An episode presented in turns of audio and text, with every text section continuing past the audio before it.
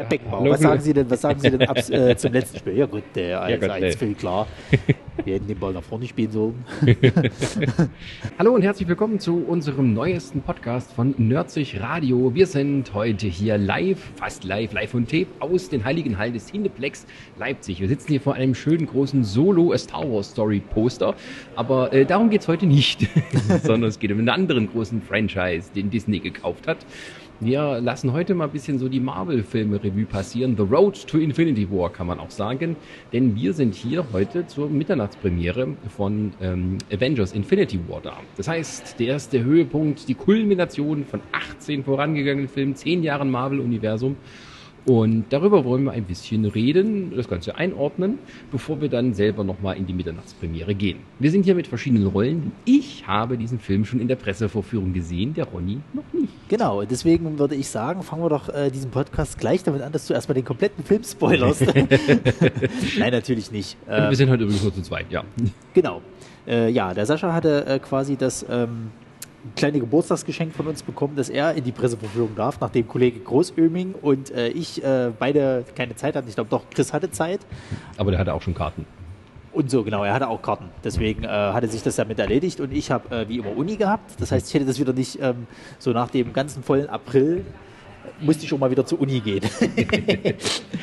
ja, und dann sind wir jetzt auch heute sozusagen in der Blockbuster-Saison endgültig angekommen, was wahrscheinlich auch der größte Film des Jahres sein wird.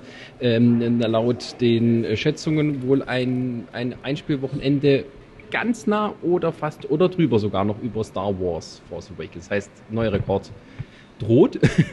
und das zeigt ja aber auch, dass ähm, die Filme, äh, und das habe ich auch in meiner Rezension gesagt, da spoilere ich jetzt auch nichts, ähm, jemand, der noch keine Marvel-Filme gesehen hat und in diesen Film reingeht, ist komplett verloren.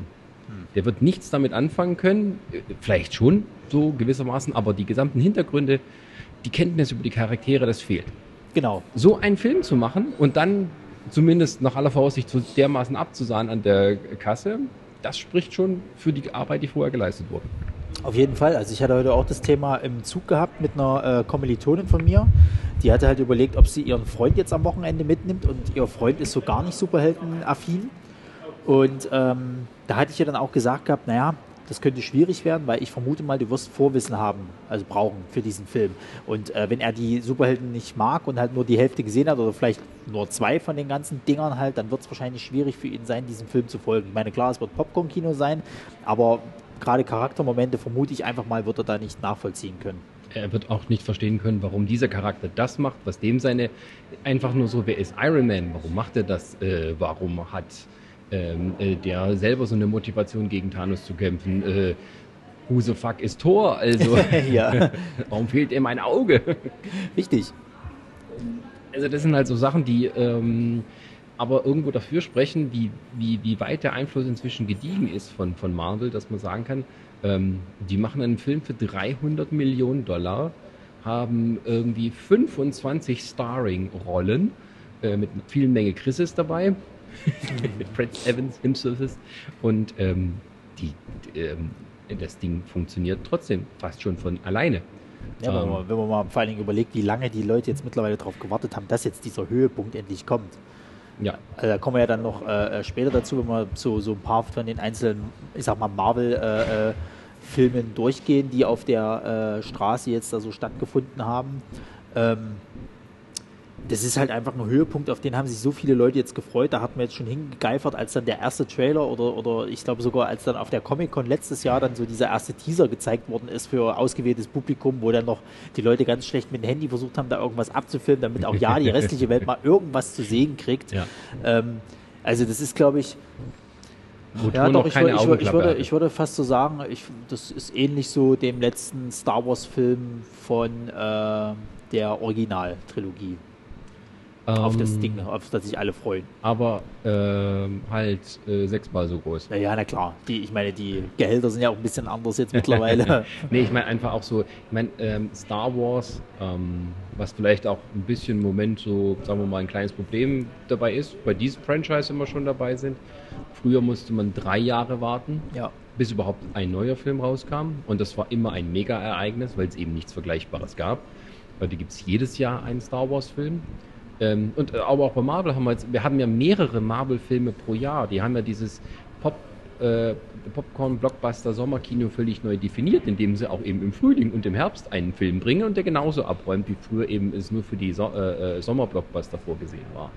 Ja, also wenn man mal zurückblickt auf 2008, da gab es tatsächlich auch zwei Marvel-Filme, einmal Iron Man 1 und The Incredible Hulk was so eine semi-semi-semi-Fortsetzung von dem Original Hulk mit Eric Banner war. Genau. Also irgendwie die Vorgeschichte wurde ein bisschen anerkannt, aber es wurde auch so ein bisschen die, die Sachen da ignoriert, die so ein bisschen da passiert ja, sind. Ja, nicht ganz, nee. Ja. Also die Vorgeschichte äh, bei der Incredible, äh, die Vorgeschichte des Incredible Hulk war ein bisschen anders. Sie haben sich da eher auf den TV-Hulk damals hier noch mit Lou Ferrigno gestützt. Was?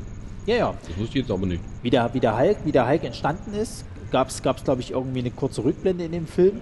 Äh, ist genau dieselbe Szene wie damals in der TV-Serie mit Lou Ferrigno quasi, der Hulk entstanden ist. Dass so. er in so, so einem Stuhl sitzt halt und bestrahlt wird und so. Na, ich dachte nur, dass die, um nicht vollständige Verwirrung zu machen, äh, gesagt haben, The Incredible Hulk ist eigentlich so eine Art Fortsetzung zu Hulk, was hier von äh, äh Ang Lee gemacht ja, wurde. Ja. Ähm, ohne jetzt das alles zu übernehmen, weil äh, niemand so richtig zufrieden mit diesem Film war. Aber halt, es gab auch keine Origin-Story mehr, ne, sondern es, es hat ja mittendrin eingesetzt. Er war schon äh, zum Hulk geraten und war, hatte sich eben, äh, musste dann eben damit klarkommen. Ja, so, wie wie, wie, wie nennt man das? So es ist kein Reboot, es ist kein Remastered, es ist. Äh, na, es, es, war schon eine Art Fortsetzung, wo man aber sagt, ja, der erste Teil, ähm, nehmt das mal nicht so ganz so ernst. Mhm. Nehmt den sozusagen als, als Origin-Story ja. und mehr ist es aber auch nicht.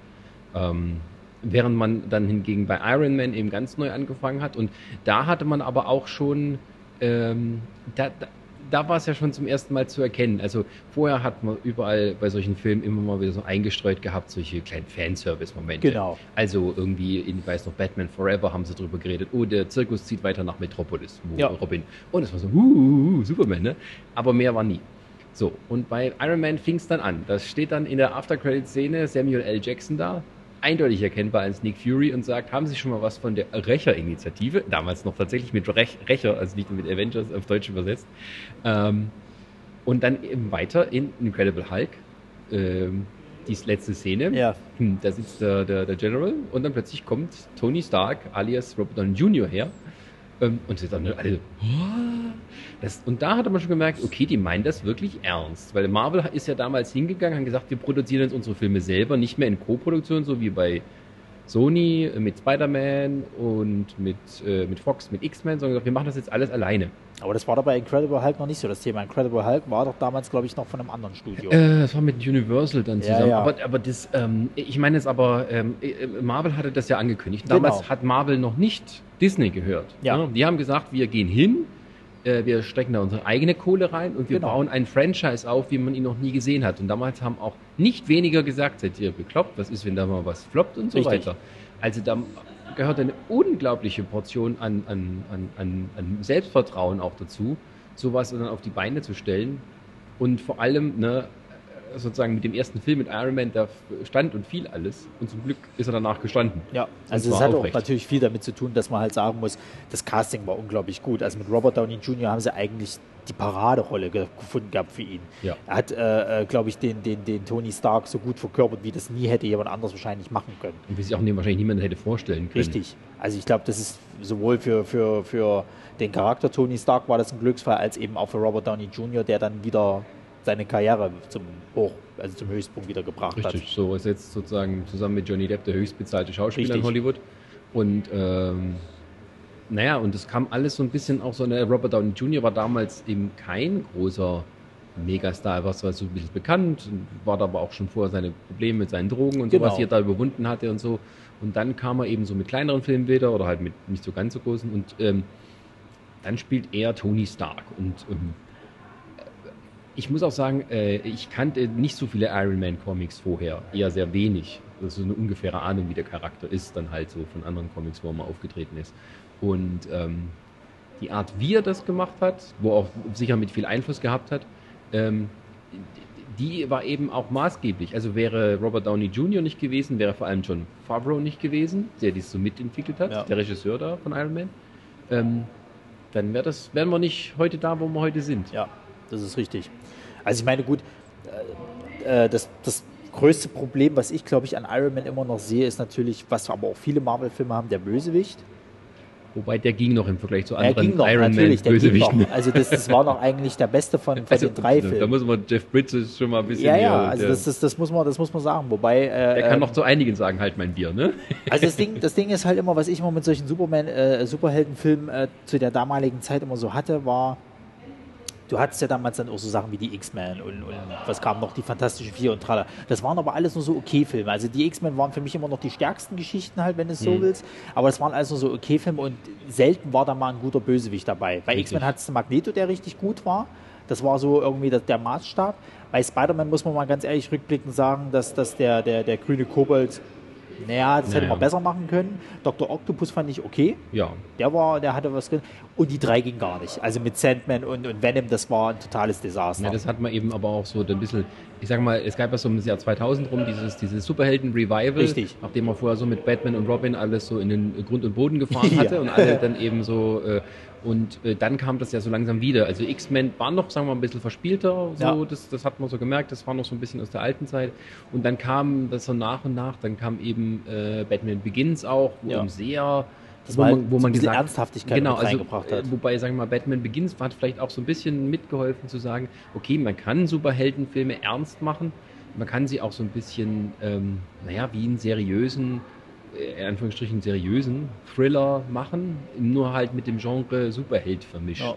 Und ähm, das ist jetzt abgesehen von, von, äh, von, von Marvel-Filmen, aber dann kurz nach, also glaube ich, ja später kam ja Dark Knight raus. Mhm. Und das war aber auch, glaube ich, auch so für die Marvel-Leute dann die Bestätigung, ähm, wir können sowas machen. Ja. Und äh, wir können vielleicht auch so ein bisschen unseren eigenen Humor noch und sowas mit reinbringen. Aber so diese Filme haben sozusagen ein Recht da zu sein. Sie können, bis, sie können mehr sein als nur einfaches so Popcorn-Kino wie noch in den 90er Jahren, wo, wo es halt wirklich darum ging, äh, einen Haufen Stunts zu zeigen und Spielzeug zu verkaufen. Richtig. Und dann hatte man aber das Problem mit Iron Man, dass der erste richtig gut durchgeschlagen ist und man sich auf den zweiten gefreut hat. und es, also ich kann mich noch erinnern, dass ich es extrem cool fand, dass das War Machine aufgetaucht ist der dann von jemand anders gespielt wurde.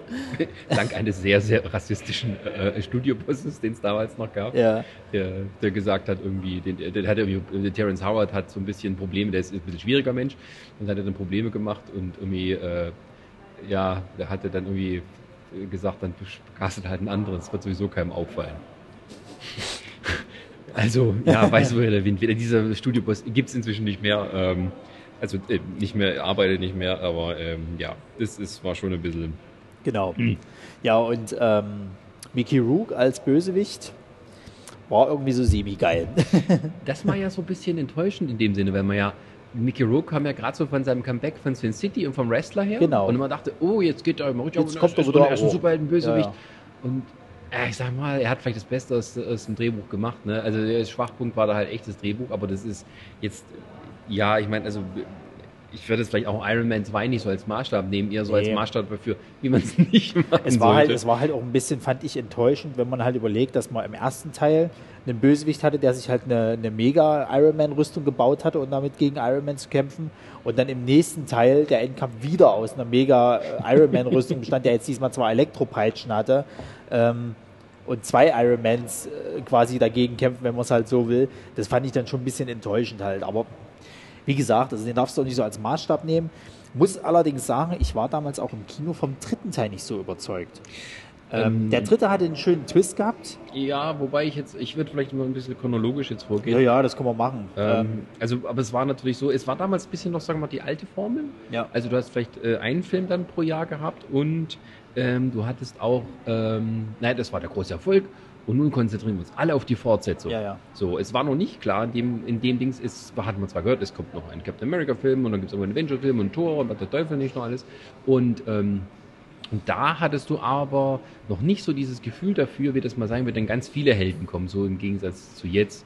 Und, ähm, und mir kam es noch ein bisschen noch bei Iron Man 2 so vor, ähm, sozusagen, das war so ein bisschen die Nummernrevue. Man hat sich nicht mehr um eine starke Geschichte dafür so gekümmert, na, wie das halt so war. Das ist halt ein Lebemann, ein Playboy, ein Waffenhändler und der erlebt aber etwas, was, was ihn sozusagen total verändert. und gleichzeitig äh, ist er aber trotzdem immer noch ein bisschen er selber. Genau. Also allein dieses Ende, wo er dann, äh, wo es dann, wir müssen eine Geheimidentität schützen und es hört er damit auf, ich bin Iron Man. Ja. Ähm, so, und im zweiten Teil hat man aber auch so dieses, es war dann halt nur so, diese guten, man versucht diese, diese, diese Knallermomente wieder zu kriegen. Und aber gleichzeitig auch so ein paar neue Charaktere einzufügen, weil man hatte ja dann da auch zum ersten Mal Äh, ähm, Black Widow. Black Widow war dabei, äh, War Machine, äh, also als War Machine, War Machine Ja. mit drin. Ähm, also so dieses World-Building, die hat so langsam angefangen. Genau. Ähm, Nochmal kurz zurückzukommen zu The Incredible Hulk. Mhm. Was ich damals sehr interessant fand, war, dass es zwei Versionen hier in deutschen Kinos gab. Mhm. Ähm, es gab eine geschnittene Version tatsächlich und es gab die normale Version. Und ich, mir war das damals nicht klar. Ich bin damals ins Kino, die 15 Uhr Vorstellung, weil ich einfach meine Ruhe haben wollte und, und Ach, äh, okay. Die 15 Uhr Vorstellung hatte äh, die Szene nicht. Es gibt eine Szene, wo er gegen dann Abomination kämpft Mhm. und ein Au Polizeiauto zerschlägt und dieses, dieses Auto quasi als Boxhandschuhe benutzt sozusagen und damit halt Abomination zusammenwamst halt. Ja. Gibt's halt in der geschnittenen nicht. Ich habe das damals nie verstanden. War, also es war nicht mal überbrutal oder sonst irgendwas. Ähm, ich muss auch tatsächlich sagen, der Incredible Hulk, ich fand äh, leider Gottes Eric Norton nicht gut als Bruce Banner. Da hat mir, Edward. hat mir Edward Norton, genau. Ja. Da hat mir äh, äh, Eric Banner besser gefallen, tatsächlich. Hm. Ich hatte jetzt letztes Mal, hatten, hatten wir, äh, hatte ich den, den äh, ersten Hulk nochmal gesehen gehabt, der lief Hm. irgendwie letztens im Fernsehen. Und ähm, ich mochte aber das Design des Hulks bei Incredible Hulk lieber, tatsächlich. Naja, als, da war als, halt ähm, immer, das andere sah ein bisschen sehr künstlich aus. Das war damals auch ganz neu, wie Ja, da halt so eine komplette CGI-Figur, die dann Aber auch sie hatten, sie hatten den Film, da hast du schon gemerkt, auch ein bisschen dunkler gemacht halt sozusagen. Ja, ja, klar. Während der erste noch sehr comichaft war, wie man es halt so eben aus der Zeit ja, kannte. richtig brutal Comic weil Ang Lee hat ja diese, Ja, ja. diese, diese komischen Er hat ja auch Standbildübergänge. diese Panels halt immer mit ja, drin das gehabt. war ein bisschen, ich weiß nicht, ob Ang Lee wirklich die richtige Wahl war für so einen Film.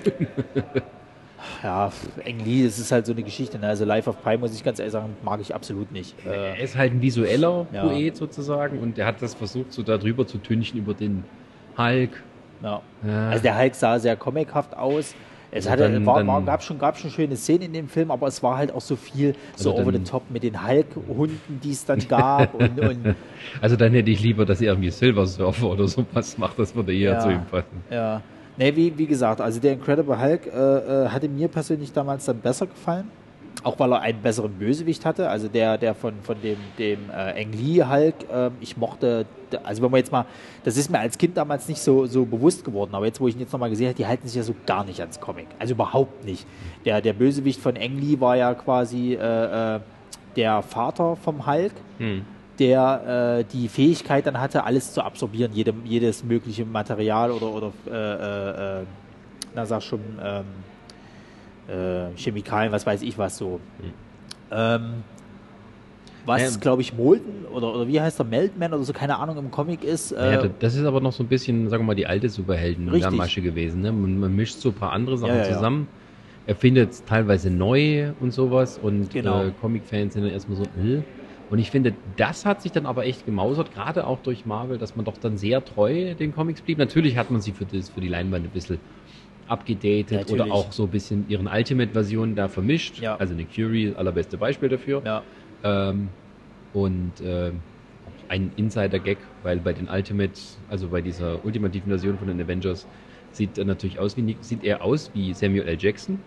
Und dann reden die ein, in einer Ausgabe drüber, wer würde sie denn spielen in einem Film. Und er sagt natürlich Samuel, L. also Sam, sagt Samuel L. Jackson. Ja. sie haben tatsächlich auch äh, offiziell die Erlaubnis bekommen von Samuel L. Jackson, dass er so aussieht wie Nick Fury. Von daher war es eigentlich klar, dass dieser Mann, nur also, dieser Mann also damals, wo, wo, ich dann, wo, ich, wo ich dann mitgekriegt habe, dass, dass äh, äh, diese Version von Nick Fury war mir auch sofort Samuel L. Jackson im Kopf und ja, hat gepasst, einwandfrei. Ja, also Also da gibt es gar nichts. Da, da brauchst du keinen David Hasselhoff.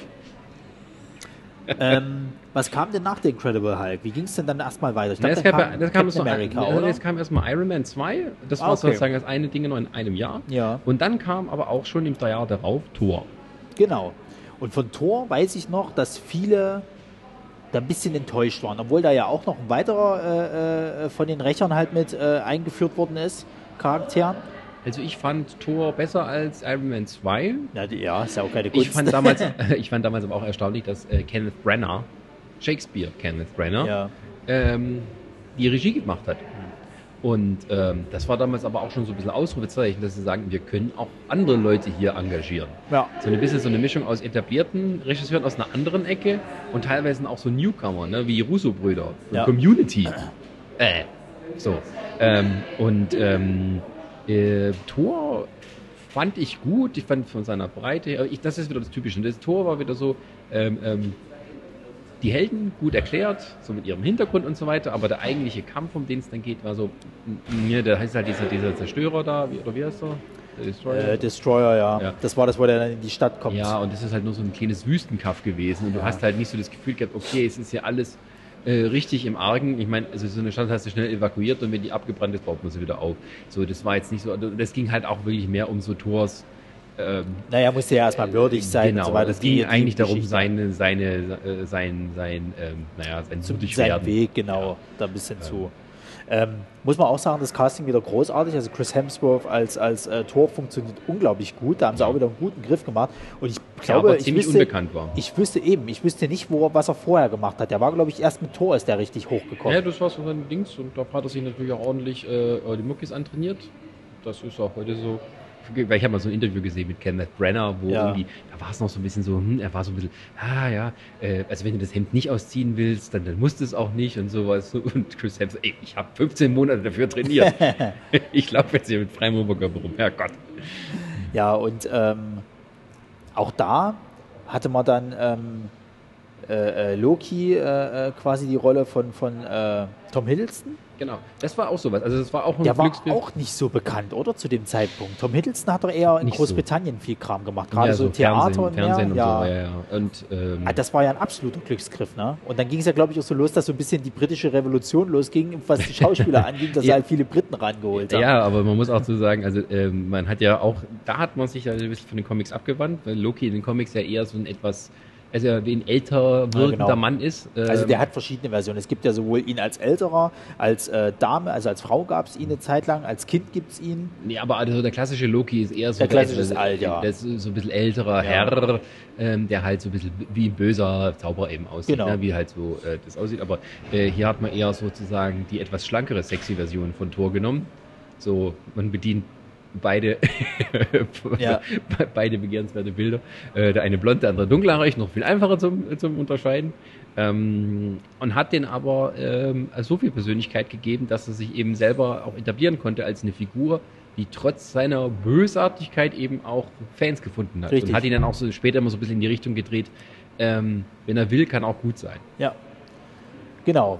Ähm, und da ist auch der Auftritt von Hawkeye zum ersten Mal. Richtig der äh, quasi da noch eher so als, als äh, Shield-Agent, glaube ich, fungiert. Mhm. Also man muss sozusagen, da, ähm, von Anfang an war Shield immer so das zusammenhaltende ja. Element. Also Shield war äh, erstens mit eingeführt, ohne dass es groß erklärt wurde. So mit Agent Coulson dann und so. Und man hat es immer so weiter mit jedem Film immer ein bisschen äh, äh, breiter gemacht.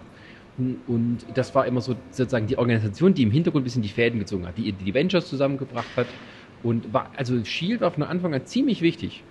Ja, und spätestens, spätestens glaube ich, mit, mit, mit Iron Man 2 wusste man dann auch, man muss äh, äh, nach den, was Marvel, muss ich sagen, muss immer noch sehr, sehr schlau gemacht hat, diese After-Credit-Scenes. Hm. Weil bei Iron Man 2 ja dann, glaube ich, äh, man diese After-Credit-Scene hatte, wo der Hammer von Thor halt genau. quasi gezeigt wird. Und ähm, finde ich bis heute immer noch einen genialen Schachzug von, von, von Marvel oder Disney, wer auch immer, also Marvel ursprünglich, zu sagen, okay, pass auf, wie kriegen wir es, dass alle Leute halt, die an diesem Film gearbeitet haben, wenigstens mal ein bisschen Anerkennung kriegen. Weil meistens ja so, wenn der Abspann läuft, rennen die meisten schon aus dem Kino raus, weil was interessiert mich, wer da irgendwie alles mitgearbeitet hat und sonst irgendwas. So wirst du gezwungen, dir das bis zum Ende anzugucken. Klar, es wird die Leute geben, die das nicht interessiert, die trotzdem weggucken und sonst, aber dieser, diese Intention ist erstmal sehr nett halt eben, dass du trotzdem mal eben siehst, wer zur Hölle macht da eigentlich alles mit. Das sind ja mittlerweile also richtig viele Leute. Es ist ja nicht nur so, dass jetzt hier, du hast deine Schauspieler, du hast deine Re äh, Regie-Leute, äh, die da mitarbeiten, noch ein bisschen die fürs Catering zuständig sind, weil du hast ja wirklich mittlerweile Massen an Leuten, die da mit dabei sind. Ja, es sind schon vierstellige Zahlen, ja, ja. Leute, also gerade mit den visuellen Effektefirmen. Also jetzt zum Beispiel äh, bei Avengers Infinity War, da gibt es tatsächlich beim Abspann, es wird ja nicht mehr so gemacht, dass ein Name so auf jeder Seite genannt wird, was er da gemacht hat, und dann der Name so bei diesen Visual Effects Artists ja. ist es immer so ganz über den ganzen Bildschirm. Ja. Es gibt tatsächlich einmal eine Stelle, wo sozusagen irgendwie halt von einer Kategorie fast der gesamte Bildschirm ausgefüllt wird für Namen. Was man aber auch sagen konnte, wenn man da schon mal das kurz anspricht, also gerade die visuellen Effekte, ähm, was aufgefallen ist, dass im Gegensatz zu anderen Universen, zumindest wenn es so eins gab, man hat immer geguckt, dass es ein einheitlicher Look ist. Ja. Also es gab jetzt nicht so wie bei äh, wie Zack Snyder oder anderen halt so bestimmte stilistische Unterschiede, wo ein Regisseur das immer so vorgegeben hat, sondern eigentlich so dieses, ich sag's mal ein bisschen halbrealistisch. Also man hat versucht immer sozusagen diese äh, Helden in so ein realistisches Setting einzukommen. Ich, ich, weiß nicht, wie soll ich das erklären.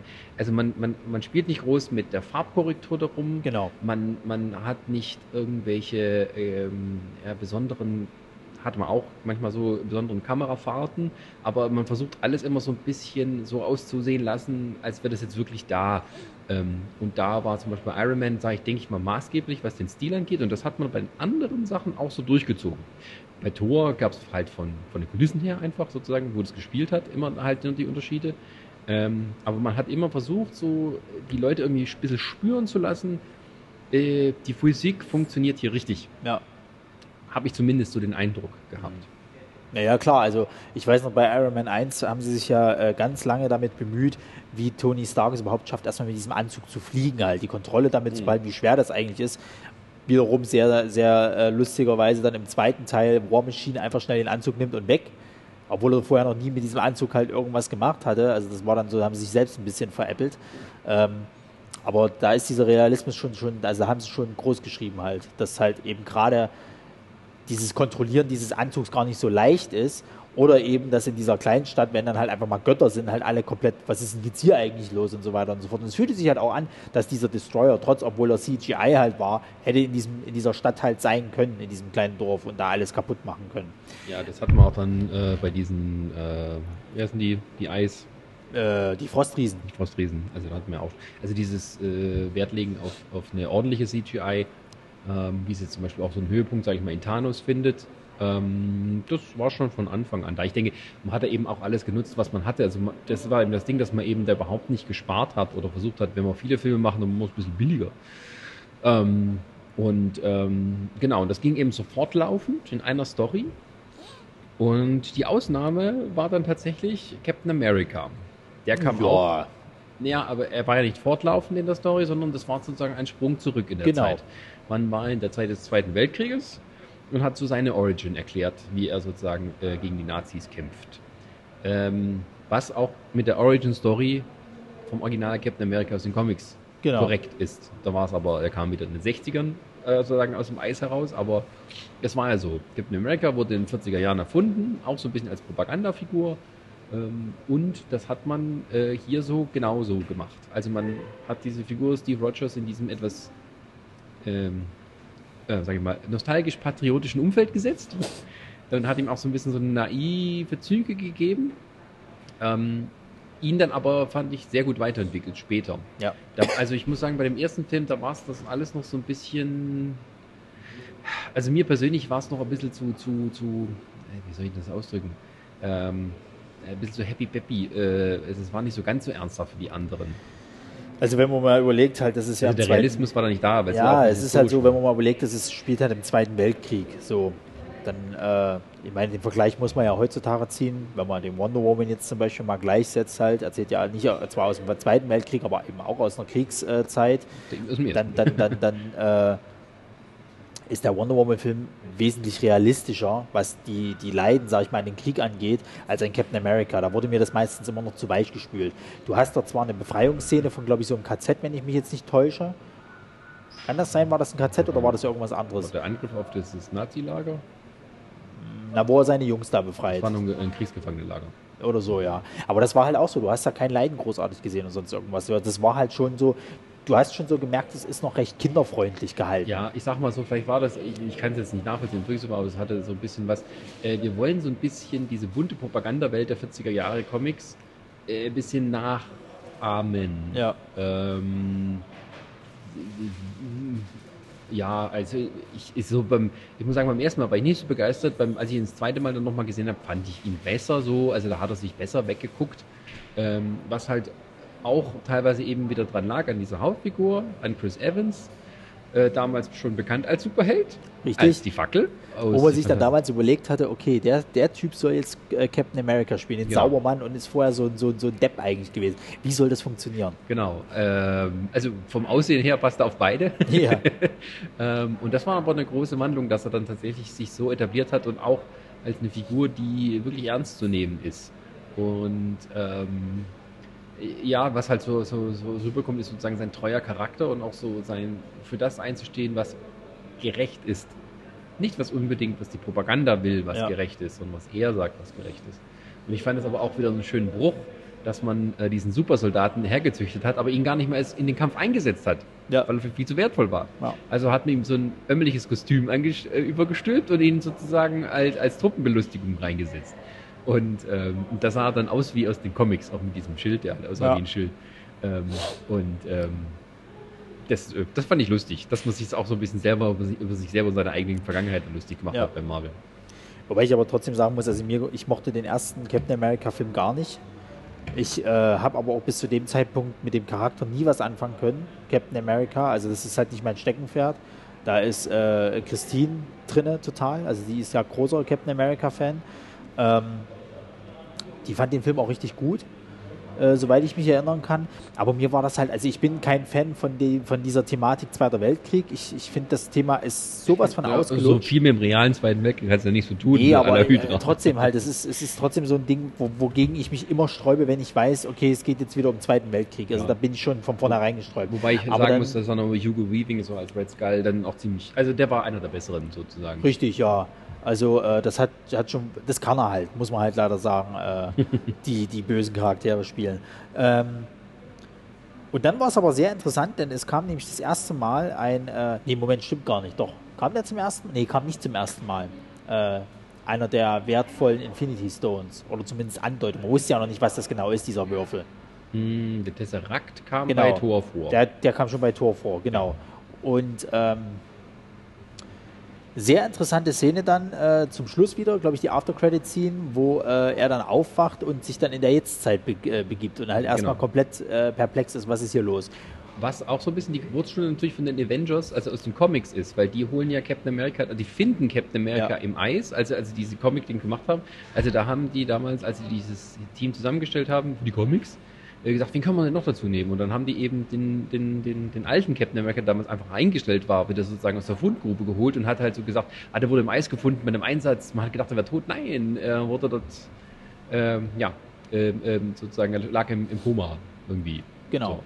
So. Und ähm, ich fand aber auch sozusagen ähm, dieses Ende, dass man das mal gemacht hatte, es war ja nicht so wie bei den anderen, wo es sagen immer das Gute ging, sondern äh, Cap hatte sich am Ende einfach geopfert. Richtig. Für die Sache. So, das war dann auch so für ihn eigentlich ein Abschluss auch, dass er gesagt hat, ich, ich, äh, ich sterbe hier für, für das, woran ich glaube. Und ähm, zurückbleiben auch zum Beispiel halt hier so hier äh, ähm, äh, ähm, Peggy Carter, die dann einen Schild mit gegründet hat und solche Sachen.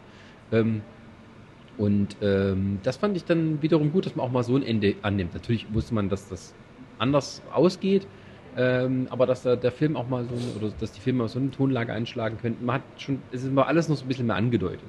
Und äh, nicht angedeutet, aber es war halt so ein bisschen, ähm, was man heute so in den anderen Filmen ein bisschen mehr sieht.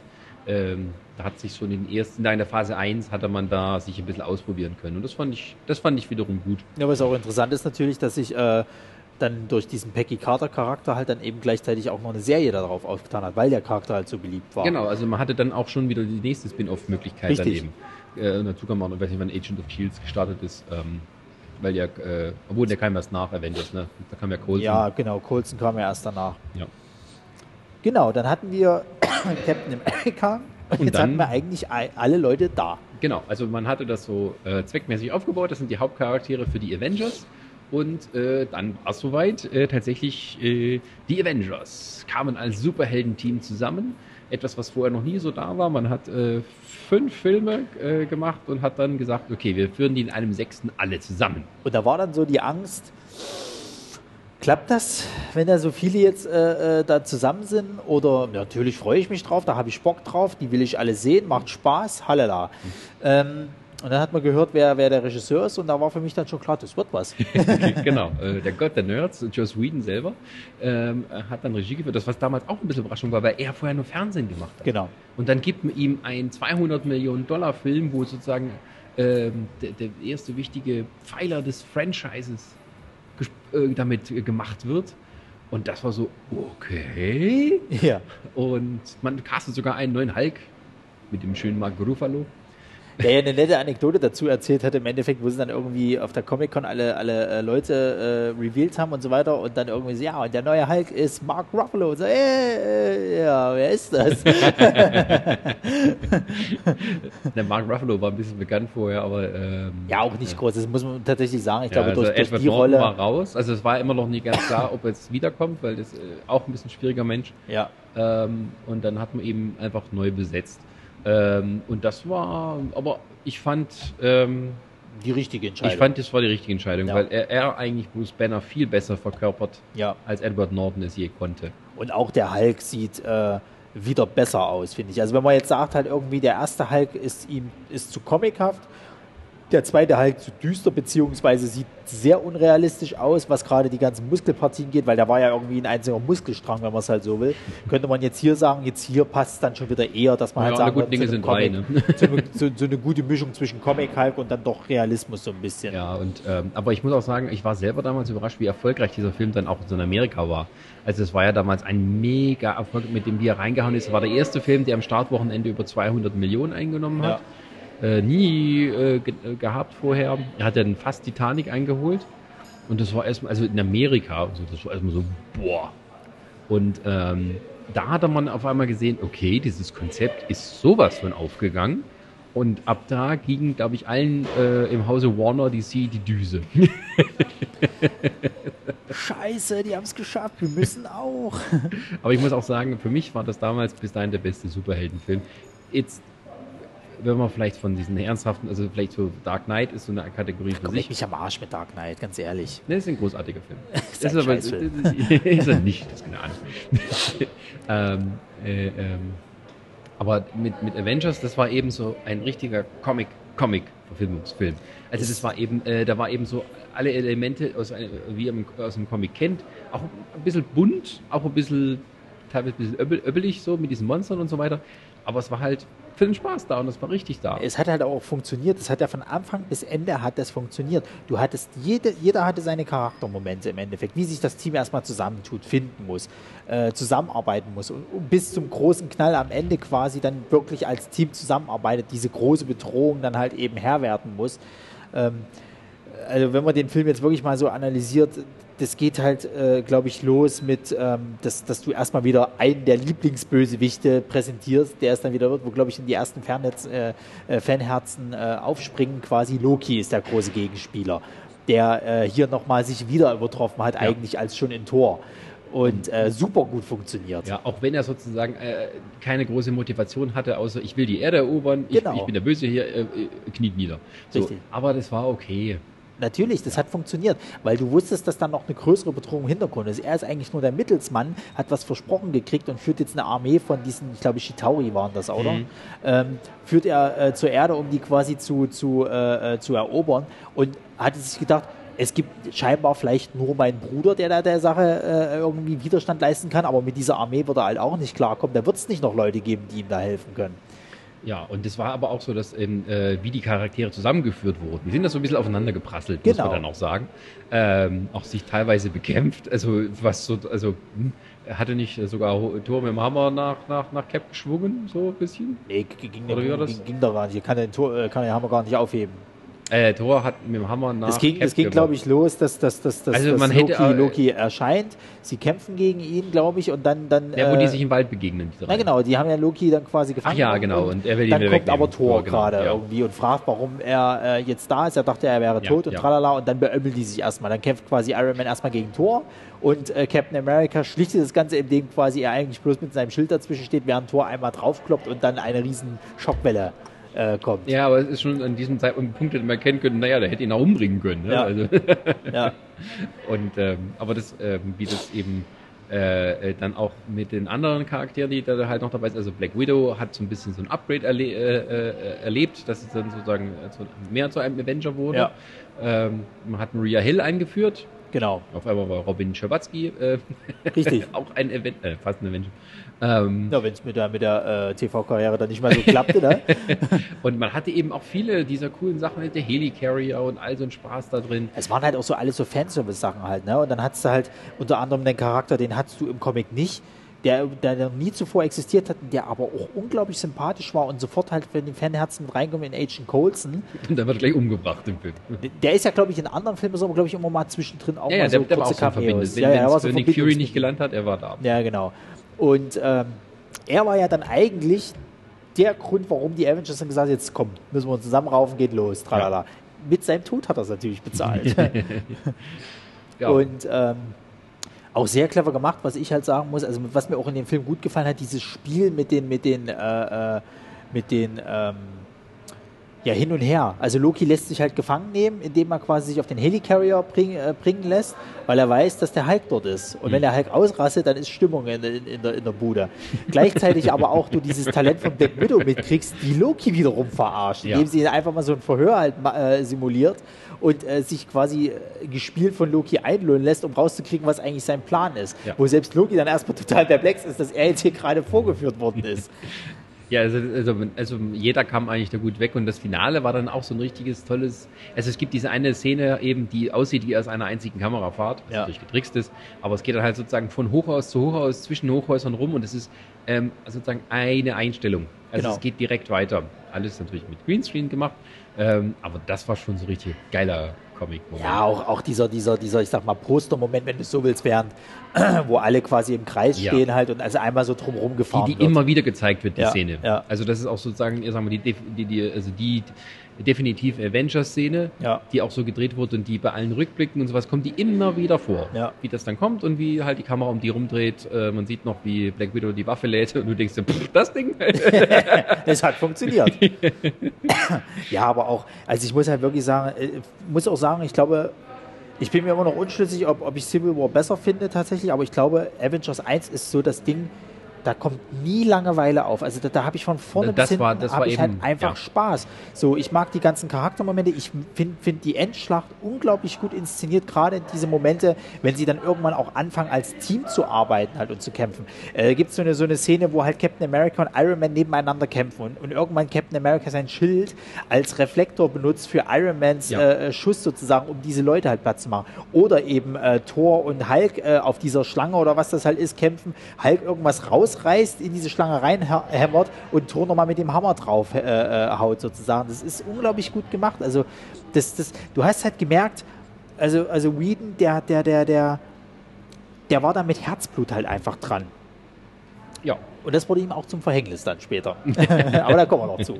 Genau. Und ähm, damit auch sozusagen Phase 1 abgeschlossen. Genau. Und, und es wurde der große Thread eingeführt. Mhm. Denn dann kam nämlich die äh, äh, äh Abschlussszene, also die After-Credit-Scene, wo erstmal viele Leute dachten, wer zum Geier ist das? Und die Fans alle so, oh, der kommt, der kommt. Scheiße, ich kann es schon gar nicht erwarten, wenn der Avengers 3 kommt oder sonst irgendwas halt. Genau, man hatte Denn da Thanos noch, wurde gezeigt. Man hatte noch sechs Jahre vor sich. Richtig. Und ähm, genau, ähm, dann ging es ja weiter mit dem nächsten großen Blockbuster. Das dafür ging auch wieder ein Jahr. Äh, da kam dann Iron Man 3. Ja. Iron Man Dry hat so ein bisschen die der sollte so ein bisschen gespalten. Genau, der sollte auch so ein bisschen den Niedergang, glaube ich, zeigen von Iron Man.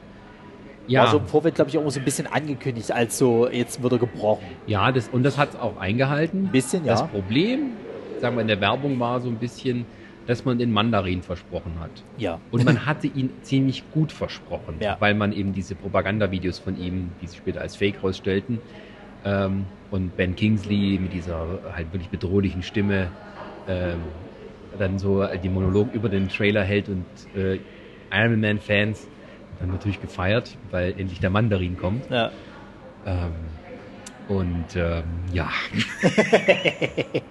und vor allem äh, Shane Black hat ja da Regie geführt, was so ein Kumpel von Robert Downey Jr. ist. Ja. Die beiden machen auch, haben auch schon vorher coole Filme zusammen gemacht. Shane Black hat viele coole Filme gemacht, viele coole Drehbücher geschrieben.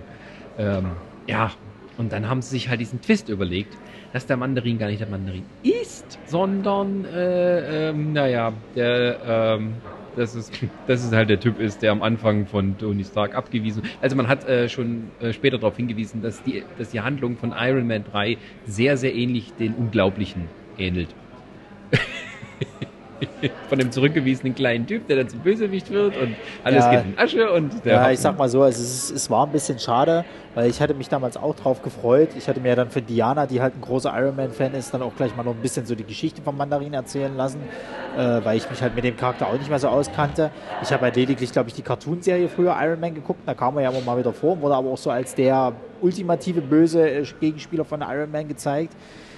Und als dann dieser Twist kam, dachte ich, das ist ich dachte, zuerst, ich dachte zuerst, es ist ein doppelter Twist, dass der äh, Ben, ben Kingsley-Figur einfach nur so tut, als wäre das. Also, dass er, dass er, dass er ihn nochmal verarscht. Ich hatte halt erst gedacht, dass man halt sagt, okay, er, Ben Kingsley ist jetzt nicht der Mandarin, der verarscht und dann kommt der wirkliche Mandarin quasi. Und, aber da war man halt schon zu lange im Film drin halt eben, dass man jetzt noch sagen könnte, jetzt nochmal jemand Neues etablieren, ist halt nee, scheiße. Das war halt dann, das war dann die, die Auflösung war sozusagen, dass dann, äh, äh, ähm, ach, wie heißt er nochmal? Äh, ja, ich weiß, wen du meinst der junge, der andere Australier, ähm, dass der dann halt sagt, äh, ich bin der Mandarin. Nee, genau. Ja, toll. Schönen Blumentopf kannst du davon kaufen. ja. Und dann war es aber irgendwie so, dass er, glaube ich, bloß mit dem, also sie haben ja dann die Geschichte hauptsächlich auf diesen Extremus, äh, Extremis-Virus ja. halt äh, gespeist.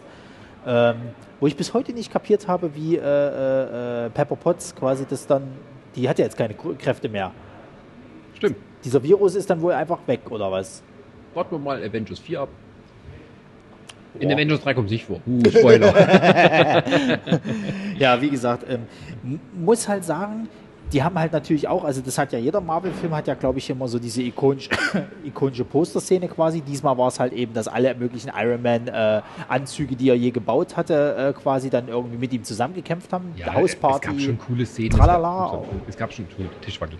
Ähm, es gab schon coole Szenen, äh, auch so, wo er zum Beispiel ähm, diese Leute, die aus dem Flugzeug rausstürzen, ja. so alle nacheinander rettet das war schon geil gemacht.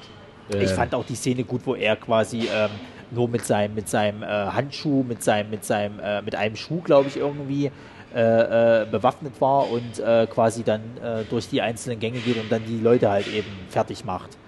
das war auch gut, dass du halt mal siehst, dass Robert Downey Jr. auch ein bisschen was ohne seinen Anzug halt eben ist. Ja, ich meine, das, das seine Superkraft ist sozusagen sein Genie. Ne? Genau. Und das, das wurde sozusagen sich darauf konzentriert, dass er eben nicht seine Anzüge ist. Ähm, und das fand ich, äh, das fand ich, die, die Geschichte um Tony Stark fand ich gut. Der Gegenspieler, hm, also man hat, glaube ich, äh, also das ist so, glaube ich, ein mein 30. Paradebeispiel von was man falsch machen kann mit Gegenspielern. Also Erwartungen aufbauen, sie nicht erfüllen. Ja. Ähm, also man kann natürlich einen Twist reinbauen und sowas. Ähm, aber nicht das. Also das war irgendwie so, also als der da rauskam aus dem Klo mit seinen Damen, die da im Bett lagen, ähm, das war irgendwie so, ich dachte, hm, okay, vielleicht tut er nur so und dann, äh, okay, vielleicht tut er nur so, dass er nur so tut und ähm, dann war es tatsächlich so und dann dachte ich, ui. Ja, das, war so, das war so ein Cringe-Moment irgendwie. Naja, und also. dann, ja, und dann war es auch später im Internet, äh, da, da haben auch schon so, so ein Rant gesehen von ja. irgendeinem Iron Man-Fan und der halt ähm, ganz klar gesagt hat, ne, das ist so, das ist wirklich halt so ein Schlag ins Gesicht der Fans. Also ja. du kannst das nicht so aufbauen und dann eben nicht einhalten. Und äh, das ist, ähm, ja, das ist der große Schwachpunkt vom Film. Und ich bin eher, ähm, ja, eher ein Freund davon, wie sich die Figur Tony Stark entwickelt hat, ja. äh, ähm, als tatsächlich, was dann am Ende rauskam mit dem Ding. Obwohl es ja hinterher, diese, früher gab es ja noch, ich weiß nicht, ob es immer noch bei jeder Blu-ray gibt, diese One-Shots, also diese Kurzfilme von, von Marvel, die, das noch Zusatzmaterial sind, sozusagen auf den DVDs und den Blu-rays. Okay. Und da gab es einen One-Shot, wie eben dieser, ich weiß den Namen nicht mehr von Ben Kingsley, halt der Schauspieler, der kommt in, den Knast. Das ist eine Berühmtheit, weil er sozusagen der Mann, der der Mann darin war, ja. kommt in den Knast und da stellt sich dann im Knast raus, dass es tatsächlich noch einen wahren Mandarin gibt, also die wirkliche Figur hinter den Zehn Und dann legt, stellt er fest, oh Scheiße, ich bin jetzt hier im Knast und der weiß, wo ich bin. Und so. Also es wird irgendwie angedeutet, dass es tatsächlich noch einen wirklichen Mandarin gibt. Ja, warten wir mal ab, ob da vielleicht doch nochmal irgendwas kommt. Wobei, Aber dann hat der Robert Downey Jr. offensichtlich auch keine Lust mehr, nochmal extra am Iron Man Filme zu drehen. Warten wir mal ab, ja. was noch alles passiert. Genau. Ähm, äh, genau, und jetzt äh, kommen wir dann, äh, der nächste, naja, äh, Thor, The Dark World, eigentlich The Dark Kingdom. Und das ist eine der sehr lustige. dümmste Verleihtitel in Deutschland, den ich je gehört habe. Ja, Aus ja. The Dark Kingdom machen wir The Dark World. Das war ja, das war ja, das ging ja dann damals los, dass die deutschen Titel dann irgendwie immer anders sind als die, als die amerikanischen. Warum auch immer. Ist so dumm anders. Ja, also dumm anders vor allen Dingen, genau. Also- Und ich weiß noch, wo ich damals im Kino war, muss ich halt sagen, der ist ja gar nicht mal so schlecht. So, der gefällt mir ja besser als der erste Tor.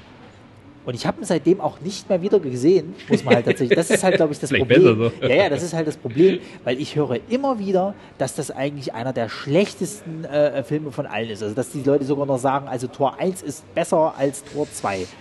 Tor 2 ist einfach so, ich kann mich auch kaum, ich glaube, wir haben ihn zweimal gesehen. Er ist, glaube ich, sehr random halt einfach. Das Ja, ist, glaube ich, das Problem. weißt wirklich nur noch wenig davon. Ja, Und tatsächlich, was oft so, oder was mehr im Gedächtnis hängen blieb, ist zum Beispiel ähm, Kat Dennings, die damals ja noch die Assistentin da von, von Natalie Portman, äh, äh, Portman gespielt hat. Äh, bekannt so wie aus Two Broke Girls. richtig. Ähm, die, also, die hatte den ersten Teil gemacht, hatte diese kleine Nebenrolle, ein bisschen halt so äh, Sidekick-mäßig, nur ein paar Sachen äh, zu sagen. Ist inzwischen den Film mit Two Broke Girls berühmt geworden und dann hat man ihre Rolle ausgebaut. Ja. Und sie war dann mehr so wirklich der Comic Relief.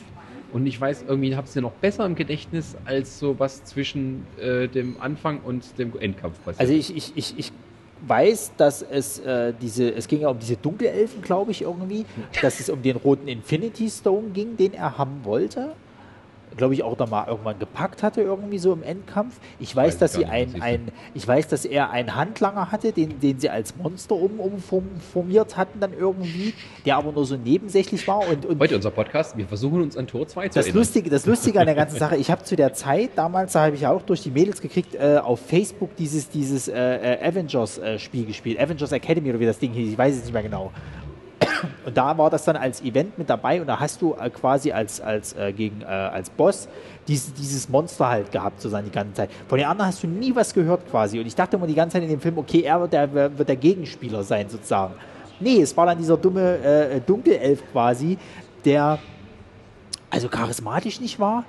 Und der wurde aber von Christopher Eccleston gespielt. Richtig, der war aber auch einfach so scheiße. Und du wusstest auch sofort, das ist so ein Wegwerf-Bösewicht, der ist jetzt noch für den Film da, spielt danach nie Ne? wieder Ja, eine Rolle. alle, es ging eigentlich wirklich mehr darum, äh, wie kommt Loki wieder hin.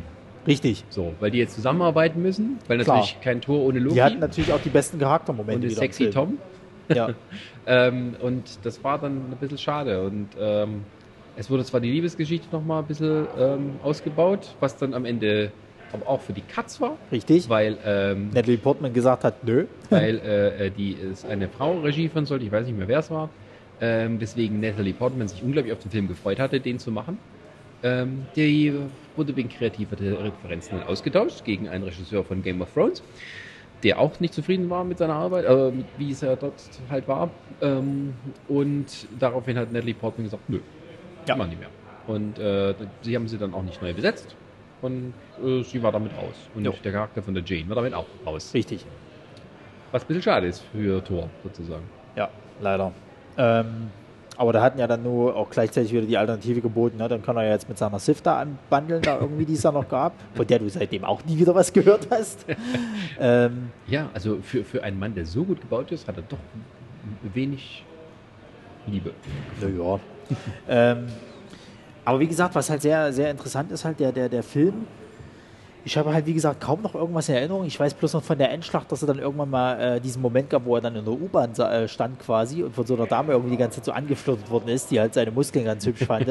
weil er irgendwie, ich glaube, der Bösewicht konnte von, der, von einem Tor zum nächsten springen irgendwie und, und Ja, er ja, musste dann die ganze, dann irgendwie durch Und London der Gag war noch am. Ende, dass sie das Monster vergessen und es tobt Ja, sich ja. immer noch und durch. das, äh, also da muss ich sagen, waren die After-Credits, die waren auch total für den Arsch. Ich glaube, sie haben da, da glaube ich, zum ersten Mal auch den Collector ein, eingeführt Hm.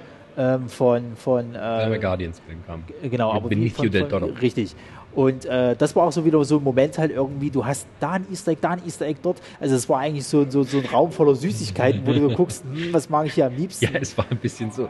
Eigentlich ist dieser Film so eine Art, eine Art Kupplungsfilm. Ja, der hat, glaube ich, einfach nur, nur äh, die, die Bewandtnis gehabt, quasi äh, äh, Charaktere weiter fortzuführen und äh, so ein bisschen halt, Sachen einzuführen, die dann später Genau. wichtig waren. ansonsten die Story scheißegal und Ja. bla. Und dann ähm, kommen wir, wir müssen mal ein bisschen beeilen hier. Äh, dann kommen wir auch schon zu dem Film, den ich damals nicht im Kino gesehen habe. Äh, ich weiß nicht mehr warum, ich kam irgendwie nicht dazu. Den habe ich dann später auf Blu-ray gesehen und habe es, muss sagen, sehr bereut, den nicht schon früher gesehen zu haben. ähm, Captain America Winter Soldier. Richtig. Das war, das war dann tatsächlich nochmal eine andere Hausnummer. Wenn man vorher so auch von Iron Man und äh, Tor 2 kam, wo man also ein bisschen, ne, ne, wie wird das jetzt? Und dann kommt das Brett. Richtig, das war mal eine Ansage. Ja, vor also, allem, weil man auch dann gesagt hat, wir schmeißen jetzt mal alles über den Haufen. Richtig, wir machen Shield jetzt mal, am Arsch. Wir machen jetzt mal einen Poli Politik-Thriller. Genau. Wir machen jetzt mal wirklich nicht mehr so dieses kindergerechte Tralala, wir haben alle Spaß, sondern machen mal so einen Politik-Thriller. Haben natürlich auch mal ein paar Witze reingepackt, aber es war ein sehr ernstes Thema eigentlich, wenn man es so will. Und vor allem so gut umgesetzt. Also wie gesagt, so Politik, äh, auch sagen wir mal, Spionage. Ja, ja. Eigentlich ging es darum, eine Geheimorganisation wird unterwandert. Und äh, das ist sagen mit Superhelden-Themen überzogen. Captain America ist ein, sozusagen ein Gejagter, äh, der sich sozusagen offiziell also außerhalb des Gesetzes befindet und äh, ähm, hat halt wenig Unterstützung. Und das war halt so, boah. Also man, Nick Fury ist scheinbar tot, äh, äh, äh, Shield wird zerstört, komplett. Captain America subtil oder nicht ganz so subtil wendet sich so die ganzen Überwachung statt, was man eben heutzutage auch hat. Ne? Ja. Dass die Regierung äh, nicht nur Facebook, sondern alle, so auch mit der NSA, uns komplett Yeah. überwachen. Ähm, und wir das also hinnehmen und Captain America sagt, nein. Deswegen bin ich nicht in den Krieg gezogen. Deswegen habe ich nicht mit mir rum experimentieren lassen. Ja. Dafür nicht. Ähm, mal den Falcon damit eingeführt. Richtig. Ähm, Black Widow hat wieder einen größeren Auftritt. Black Widow ist sozusagen diese, diese Beziehung zu Captain America hat man dadurch auch gefestigt. Also sie ist jetzt eigentlich äh, so ein bisschen ein wichtiger Part von ihm, Ja. also sozusagen seiner Geschichte. Ähm, auch wenn sie dann später so mit Bruce Banner anwandelt und sowas, aber vielleicht hätte man sich das so gewünscht, aber das Interessante ist, man hat diese Beziehung gar nicht so weit romantisch vertieft, sondern nie rein professionell gemacht. Ja, Auch wenn es da die einzige Kussszene gab, dann, die auf der Roll, äh, Rolltreppe sind. genau. Ähm, Und auch hier hatte man dann doch einen der besseren Bösewichte gehabt, denn äh, der ehemalige, ich sag mal, Sidekick von ihm aus dem Zweiten Weltkrieg äh, ist nämlich, hatte dasselbe Schicksal eigentlich allein äh, äh, wie Captain America selber, er wurde halt eingefroren, hat jetzt aber einen Metallarm und äh, konnte sich auch an nichts mehr erinnern, sondern wurde halt umprogrammiert von den Russen ja, oder von Killer. Hydra äh, und ja, äh, kämpft halt gegen Captain America und Captain America kann es halt auch teilweise nicht fassen und hat halt so auch richtig Probleme halt gegen ihn überhaupt standzuhalten. Ja, das ist auch so interessant, wie man dann genau, äh, auch so erst langsam enthüllt hat, dass das wirklich Bucky Barnes Ja. ist. Ähm, was dann später wieder die Motivation überhaupt für den ganzen dritten Teil ist. Also Ja. für ihn, für, für, für Captain America selber. Ähm, und das wird auch in dem zweiten Teil von Captain America gar nicht gelöst. Also, Nee, äh, also es wird klar irgendwie, dass Bucky sich doch noch irgendwie an ihn erinnern kann und irgendwie seine, seine Hirnwäsche verliert. Äh, rettet ihn dann am Ende. Ähm, aber die Ruinen, vor denen man steht, sozusagen, es, es gibt kein Shield mehr. Äh, man hat quasi jahrzehntelang mit Hydra äh, als Bösewicht im Hinter- im Hintergrund der Welt gearbeitet. Ähm, und ab dem Zeitpunkt hat man dann ge äh, gesagt, okay, jetzt geht es nicht mehr so darum, dass die Avengers irgendwie eine Puppe von, von äh, Shield sind, sondern sie sind äh, die Bestimmer, sozusagen. Ja. Äh, was dann den Hauptkonflikt in Captain America 3 ausgemacht hat. Aber vorher kam ja dann der zweite äh, Avengers-Film, glaube ich, noch. Äh, dazwischen kam Guardians. Ach ja, siehst du mal. Guardians, ja, das müssen wir auch noch mal wenigstens kurz anreden. Denn wir hatten jetzt hier mal ein Ding, da hatten erstmal alle gedacht, hm, die Guardians of the Galaxy, wer zum? Geier ist das? Äh, kann das denn überhaupt funktionieren? Chris Pratt, na, den kennst du aus Parks and Recreation, aber Der da war er so ein bisschen richtig. Äh, die anderen, naja, Batista, der war doch mal WWE-Wrestler. und dann hast du noch äh, äh, hier, äh, wie heißt du, Zelda, die Gomorra spielt, Zelda, Zoe Saldana. so, ist Zelda, genau. Die äh, eigentlich auch nicht so bekannt Die ist. war schon bei Star Trek, was will die jetzt noch da? Ähm, was wird denn das jetzt hier? Ja. So, und dann kam ein Film, da hat Marvel gesagt gehabt, wir machen jetzt mal wieder eine komplett andere Richtung. Wir machen jetzt einfach mal Spaß. Genau. Wir machen Star Wars mit, mit Superhelden, Marvel-Charakteren und ganz viel Spaß. Ja, Und äh, es ging durch die Decke. Ja. Also hat keiner mit gerechnet gehabt, was da auf einen zukommt. Und dann sind es mit die beliebtesten Helden, glaube ich, im ganzen Marvel-Universum mittlerweile. wobei ich damals schon dachte, hm, also wenn die solche Leute nehmen, die nicht so bekannt sind und damit auch ein bisschen kreativ freier mit umgehen können, das könnte wirklich was werden. Ja. Und ich war damals auch, glaube ich, einer der wenigen, der im Vorfeld im Kino gesagt hat, na, das wird schon gut. Und bin dann reingegangen und wurde eigentlich, ich habe das bekommen, was ich erwartet habe. Und teilweise noch mehr. Also ich zum Beispiel, ich kannte die Guardians of the Galaxy halt nur damals aus den, aus den äh, äh, Comics halt. Es gab ja hierzulande halt dann nicht diese Einzelbände quasi von denen, sondern es gab halt, die wurden äh, in, in so 100% Marvel oder, oder eben so diese Nebenserien, die es dann mal gab, boah, hatten sie mal so kurze Geschichten, hm. Arcs mit drin gehabt. Irgendwie. Waren auch nicht alle die gleichen Charaktere, ne? Nö, gar nicht. Also es waren teilweise schon Leute drin, die jetzt erst im zweiten oder äh, irgendwie mal erwähnt wurden oder sonst irgendwas. Ähm, und es war eigentlich sonst immer sehr ernst. Also Aber es war eben auch wichtig sozusagen für die Fortführung, wo wir hier heute sind, weil Thanos hatte hier seinen ersten größeren Auftritt, Richtig. nicht nur genau. Dialogzeilen. Genau. Denn äh, der Bösewicht äh, von, von den Guardians of the Galaxy äh, hatte engen Kontakt halt eigentlich mit äh, Thanos gehabt. Denn er hatte, glaube ich, auch einen der Infinity Stones, den er besorgen sollte. Den hatte ja, glaube ich, Star-Lord vorher gefunden. Ja. Und ähm, wie hieß er? Rodan, Rados, Rodi, wie hieß er? Der Richter, ich weiß immer nur der Richter. Der Robert. der Rodan, glaube ich. Ähm, er war jedenfalls darauf angesetzt, dass er halt dann eben ähm, diesen Stein halt äh, äh, sich holt. Der Kuchenbäcker, sage ich immer. Und also der Schauspieler hat früher. Und da hat man halt auch mal noch was anderes gemacht. Man hat einen Endkampf äh, gezeigt gehabt, wo es nicht auf die Fresse gab, sondern man hat einen Dance Battle halt gemacht, weil man halt einfach keine Chance gegen diesen Ronan, der Ankläger. Genau. Und ähm, also ich hatte ganz große Freude an diesem Film gehabt und äh, war dann damals schon drauf, ich will jetzt auch einen zweiten Teil davon haben. Ja. Genau. Und ähm, wir müssen, glaube ich, so ein bisschen mit dem Tempo anziehen, sonst kommen wir noch zu spät zur Premiere. es, wir kommen jetzt aber auch teilweise schon in den Bereich, wo wir schon äh, jetzt sozusagen, es gab jetzt an diesem Punkt schon Nerdsich und wir haben das teilweise in unserem Podcast auch schon ein bisschen ja, ausführlicher besprochen. Genau. ähm, genau. Und dann, also Guardian of the Galaxy, der große Überraschungshit, ähm, wo auf einmal so viele sagten, no, das ist, das könnte doch eher so sein. Hm, und dann kam Avengers 2 Age of Ultron. Richtig, wo sie äh, im Trailer, das war halt leider auch wieder so ein Problem, der Trailer hat halt Hoffnung, jetzt wird das Team mal gebrochen. Jetzt kommen wir langsam so in diese dunkle Atmosphäre so und, und äh, gespaltet, werden von, von Ultron fertig gemacht und Zeug. War dann, dann nicht so. nicht so. also der Film war eigentlich genauso wie der erste Teil, aber die Werbung hatte uns irgendwie was anderes suggeriert. Richtig. Also es war ein richtiger typischer Joss Whedon-Film. Ja. Äh, selbst Ultron, der dann noch so äh, halt mit, der halt richtig fies und finster rüberkam, war damals auch einer der ersten Trailer, das heute so äh, wirklich überinflationär ist, dass man Kinderlieder oder irgendwelche ähm, Hits, also dieses Pinocchio-Lied, so ganz langsam und abspielen. Düster ja, ja. Und äh, das war dann so, there are no strings on me. Und, da muss man, und, da und dann kommt da halt so, ich kann gar nichts fressen, wie ich kotzen möchte. Ja, ja. Und, und, da muss man, und da muss man halt leider sagen, halt, da ist die deutsche Synchronisation auch mal total daneben gegangen. Da hat man nämlich dann die deutsche Synchronisation von Edward Norton genommen, die ja mehr so ein bisschen höher eingelegt ist und nicht so tief. Ja, gut, aber das hat gar nicht funktioniert. Es ist die Standard-Synchronstimme tatsächlich von äh, James Spader. Ja.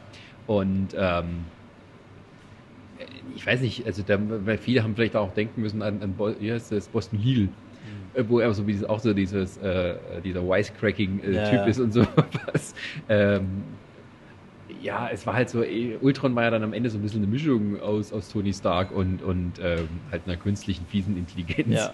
Also diese, diese dummen Sprüche sozusagen, ja. diese, diese ähm, ich habe immer einen Lockernspruch auf den Lippen, das kam eben auch daher, weil er Tony Stark war. Ähm, ja, also ich, ich fand äh, Age of Ultron fand ich gut, ich fand ihn sehr unterhaltsam.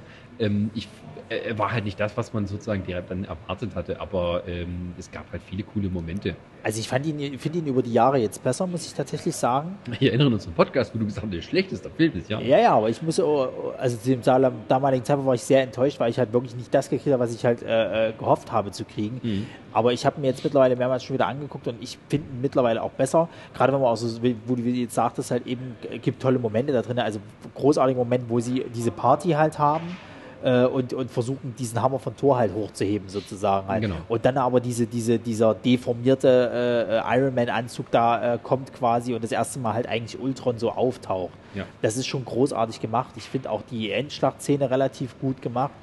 Ich finde äh, äh, die Einführung von Vision sehr gut. Richtig, das kam noch hinzu. Also man hatte, das war so ein bisschen auch, was Joss Whedon dann hinterher so ein bisschen ähm, nicht gefallen hat. Er musste um einige Szenen sehr kämpfen. Ja, ja. Es wurden ihm dafür andere Szenen reingeschrieben. Ähm, also bekannt ist er, dass er diese Szene da in diesem Blockhaus von, von, von äh, Hawkeye, wo die da sich so alle ein bisschen ihre Charaktermomente haben, ja. richtig dafür gekämpft hat, aber da hat ihn das Studio gezwungen, diese Tor-Szene reinzuschreiben. Ja. So als Vorbereitung auf den nächsten Tor. Ähm, und ähm, er war danach sehr frustriert äh, und es war irgendwie, äh, zumindest war so nervlich fertig, dass er gesagt hat, er macht keine Filme mehr ähm, für Marvel. Ja, es ist ja auch ziemlich viel schief gegangen. Sie haben auch übel mit ihm mitgespielt. Also ich glaube, seine einzige Rache, die er gekriegt hat, war, dass er halt letzten Endes Quicksilver töten konnte. ja, da hat man zum ersten Mal äh, X-Men, also Mutantencharaktere eingeführt, die keine Mutanten sind. Genau, sie haben, Mutanten, das Wort, aber nicht Mutanten nie, sie haben das Wort ja nie äh, wirklich im Mund genommen, Mutanten, sondern sie haben immer gesagt, das sind Leute, die Superkräfte verliehen bekommen haben oder so, ja. mit denen rumexperimentiert worden ist. Also und, die Maximoff-Geschwister. Äh, und ähm, ja, das ist halt, also äh, Quicksilver und man hatte halt zu dem Zeitpunkt tatsächlich auch äh, dummerweise äh, ja diesen X-Men-Film, wo Quicksilver eingeführt wurde, dann der Mutanten genau. Quicksilver. Den ähm, die Fans damals dann besser fanden. Richtig, halt. also man hatte sich, das war richtig, das war irgendwie doof, ne? Also dass man sozusagen zwei Varianten eines Charakters hatte ähm, und dann sozusagen sich den richtigen aussuchen konnte, mehr oder weniger. Und das, man muss halt sagen, der X-Men hat halt gewonnen. Also der Leider, war besser ja. geschrieben, ja. Äh, es war besser in Szene gesetzt, wie er schnell ist und ja. sowas, hatte diese eine geile Küchenszene und sowas, die halt viel mehr im Gedächtnis geblieben ist. Also von dem Quicksilver aus Ultron weiß man wirklich nur noch, dass er gestorben ist. Das ist das Einzige, genau, was und dass er ein arrogantes Arschloch war ja, letzten also, Endes. So. Und das hässliche Jogginganzüge ja. hatte. Also viel war da nicht. Ja, wie gesagt, Ultron war dann mal so ein kleiner Dämpfer halt wieder, wo, wo, wo wie gesagt, auch Joss Whedon halt sehr drunter gelitten hat. Der hat ja dann danach auch alles abgegeben, hat gesagt, er macht das nicht mehr. Ja, also ich muss sagen, also dieser Film ist ja, der ist so ziemlich genau in der Mitte von den bisherigen. Ja. Und ähm, der war wirklich echt so ein richtiges Stück, das du in die Vergangenheit greifen musste, aber noch viel, viel Spuren legen musste für die zukünftigen Filme. Genau. Das kann ich auch schon mal jetzt sagen, das ist im dritten Avengers nicht so, weil wir sind ja nun da. Wir sind ja, ja angekommen. Ja. So, deswegen diese Spuren legen und alles und vorbereiten. Hier wird nicht mehr. Jetzt sind wir hier, nun wird hier äh, äh, Shish, äh, wie heißt äh, Butter bei die Fische. Genau. Und ähm, der musste ja so vieles machen. Er musste ja Civil War vorteasen, er musste Tor 3 vorteasen. Äh, er musste letzten Endes dann noch die eigentliche Geschichte abhandeln. Er musste die anderen Vorgeschichten ein bisschen mit genau, aufgreifen. Du musstest neue Charaktere einführen noch mit. Er hat die Beziehung zwischen den Charakteren ein bisschen äh, ja, neu ja. gestaltet. Sprich also, also das war halt so eine Aufgabe, glaube ich, die wurde er dann irgendwann nicht mehr Herr, weil dann, glaube ich, zu viele von... von ja, für einen Film war es schon ziemlich viel. Ja, ja, wo auch, glaube ich, viele dann reingeredet haben, ihm halt, wie er es machen soll und so weiter. Und er hatte aber seine Vorstellung, wollte da jetzt dann irgendwo seine Ruhe haben und das ging halt einfach nicht. Also ich glaube so, äh, ich sag mal, für den Moment, wo es im Kino kam, da konnte man sicher seine Probleme mit haben. Wenn man ihn heute sozusagen in Reihe mit den anderen weggucken kann, gibt es diese Probleme dann nicht okay. mehr so, die man mit dem Film hat. Also das ist so ein Film, der im Nachhinein besser funktioniert, wenn man sozusagen äh, die Box im, im Regal stehen hat. Ja. Ähm, das Antiprogramm dazu, äh, äh, dass Marvel auch ein bisschen, ein bisschen lustig, ein bisschen klein machen kann. Nicht die große Weltkatastrophe, sondern ja, ein kleiner Gangster der noch kleiner wird. Äh, Im selben Jahr kam mich Ant-Man raus. Ja. Wo ich sehr positiv überrascht war. Ja. Also ich hätte auch nicht gedacht, dass er so gut wird, weil, wie gesagt, mit Ant-Man hat man auch nichts so äh, in Verbindung gesetzt und hat sich ja, gut, der kann kleiner werden und größer. Hm. Und äh, wo man auch schon von vornherein gesagt hat, wir sollten jetzt die Avengers rufen. Nee, machen wir nicht. äh, ich muss sagen, Ant-Man war, äh, war gut. Es war ein kurzzeitiger Spaß, muss ich genau, sagen. Also kurzweiliger Spaß. War äh, dicht erzählt. Ja. Eigentlich keine Langeweile. Ähm, die Nebencharaktere gut eingesetzt. Der Bösewicht wieder, äh, ich weiß nicht mal mehr, wie der heißt. Äh, Yellow Jacket. Wie, wie die, der Schurke-Name ist, ja. Weiß ich, aber der Typ mit der Glatze, weiß ich nicht mehr, was er macht und wie, wieso. Und, also, dass er halt base ist. Und ähm, ja, Michael Douglas hatte nochmal eine coole Rolle. Ja. Durfte er sich auch nochmal in, in äh, CGI-Verjüngungsbad Genau, da haben, sie, da haben sie ja damit angefangen. Ja. Und es hat relativ gut funktioniert. Das sah geil aus. Also, ja. ähm, äh, man hat das damals gemacht, dieses erste digitale Verjüngen. Ähm, und ich, als ich das erste Mal gesehen habe, mir ist das nicht aufgefallen, weil ich natürlich auch Michael Douglas von früher kannte. Natürlich. Und die haben ihn so aussehen lassen wie früher. Ja. Und dann ist mir erstmal klar, ach halt, scheiße, der sieht wirklich aus wie 1989. Ja, ja. und ähm, er war ein bisschen dürrer im Gesicht, das sah früher nicht so aus, aber er hat sozusagen meine, seine, seine Gesichtscharakteristika genommen von dem Jetzt-Ding. Ähm, aber das war schon geil und äh, dann nochmal Howard Stark mit reingebracht. Ja. Äh, äh, äh Peggy Carter, die wurde wieder älter gemacht, die Arme. Ja, aber wie gesagt, das war ja auch so die Zeit, wo sie, wo sie die, die, die Agent Carter-Serie so laufen ließen halt eben und äh, ja. Ähm, was kam denn dann als nächstes äh, nach Ant-Man, als äh, der vorbei war? Ähm, na, dann sind wir schon im Jahre 2016. Kam das schon der Dr. Stranger oder? Äh, nein, nein, wir sind jetzt schon bei äh, Civil War. Ach ja, genau, Civil War. Das war ja auch so, so, so ein Streitgespräch bei uns, wo quasi die gesamte Nördlich-Redaktion gegen Chris äh, vorgegangen ist, weil Herr Großöming da nur seinen Comic äh, bestätigt haben wollte. Und ja, ähm, Civil War war letzten Endes. Ja, das muss ich mal sagen, wenn es ein rein semantisches Problem ist, wie ein Film genannt wird und ansonsten äh, gut ist, ähm, ja. Ähm, Civil War ähm, das war ganz großes Kino. Richtig, für mich damals auch, ich wiederhole mich immer wieder, der beste Marvel-Film. also wir haben ja, wer uns das, unseren Heroes Clash 1 Podcast nochmal gerne anhören möchte, äh, da erzählen wir da sehr ausführlich über genau. den. Ähm, Sei bloß nochmal kurz zu erwähnen, definitiv angucken, ist eine ganz wichtige äh, äh, ganz wichtiger Punkt auf der, auf der äh, äh, Road to, to Infinity War. Absolut. Gerade weil dort dieser Bruch, der uns in Age of Ultron versprochen wurde, da endlich passiert. Ja, also ich sag mal, der, der Bruch, auch relativ intelligent passiert. Richtig, also der Bruch in Ultron war nicht so, dass das Team auseinanderbricht von innen heraus, sondern dass ein Gegner ist, der die mal fertig macht. Ja. Und äh, in dem und bei Civil War hat es dann wiederum besser funktioniert, indem es das Team von innen bricht auseinander. Genau. Ähm, also viele Dinge, die vorher nicht funktioniert haben bei verschiedenen Marvel-Filmen, haben in diesem Film alle funktioniert. Das muss man sagen. Und das erste Mal, dass Sony und äh, das erste Mal, dass Sony und äh, äh, Marvel zusammengearbeitet haben. Denn sie haben extra für äh, den Civil War einen sehr wichtigen Charakter, der ja auch im Civil War halt mit dabei ist, äh, äh, quasi, also in den Comics, mit eingeführt. Denn wir sehen zum ersten Mal Spider-Man. Richtig. Ähm, und das war die oh, große... Also, das muss ich jetzt kurz erwähnen. Wir haben jetzt, wir haben jetzt hier gerade eine Cola gekriegt, eine Riesenboot mit zwei Strohhalmen. Also, Sarah äh, hat uns äh, Getränke geholt. Im Gottes Willen, ja, ja, 1,5 Liter. Scheiße. Also, äh, äh, Sascha, ich teile sehr gerne mit dir diese Cola. Jetzt wird es erotisch. Stopp. Ja, warte. Stopp, stopp, stopp, stopp, stopp, stopp, stopp. Gib mir mein Foto, Leute, warte. So, haben wir das auch geklärt? Genau, also Spider-Man äh, wurde dann neu eingeführt und diesmal auch eine sehr junge Version von ihm, um endlich mal zu sagen, jetzt haben wir hier den Highschool äh, Peter Parker. Also wir sind jetzt sozusagen äh, in dem Zeitpunkt, wo Marvel äh, schon Disney gehört hat, ich weiß gar nicht mehr, wann das jetzt war, aber äh, frage irgendwie davor schon. Längst, schon, schon, ja, ja. Ja, ja. Wir sind in dem Zeitpunkt, wo ähm, Marvel das bestimmte Mega-Franchise im Kino war und ähm, wo äh, Spider-Man trotz eigentlich ordentlicher Einspielergebnisse von Sony als so nicht weiterentwickelbar mal gesehen wurde, dass sie gesagt haben, wir geben diese Figur in Koproduktion mit Marvel zurück, damit er in das MCU eingeführt werden kann. Fangen nochmal von vorne an, also den dritten Darsteller innerhalb von 15 Jahren ja. sozusagen, und ähm, machen dann äh, sozusagen uns da Teil des MCUs wobei noch nicht ganz raus ist, ob das halt andere Spider-Man-Sachen vielleicht auch noch dabei sind. Ja. Irgendwie so, es wird immer so ein bisschen ist er nicht? Ist, also, werden wir sehen im Herbst, wenn Venom kommt. Ähm, und ähm, ja, also man hat da ziemlich viel sich sozusagen auf die Schippe, äh, nicht man hat sich ziemlich viel aufgeladen und hat tatsächlich es aber auch an den Zielort getragen. Ja. Muss man so sagen. Und ich bin auch heute noch der Meinung, dass die Art, wie eben die Handlungen da zusammengeführt wurden, teilweise von ganz von Anfang an, ähm, sehr, sehr gut funktioniert hat. Und das ist etwas auch, dieser Film, wie schon jetzt auch, äh, wie jetzt auch nochmal bei, äh, hier noch mehr bei Avengers 3, ähm, das war schon ein Punkt, wo man gesagt hat, ihr müsst die anderen Filme, also einige schon gesehen haben, um zu verstehen, wo es hier geht.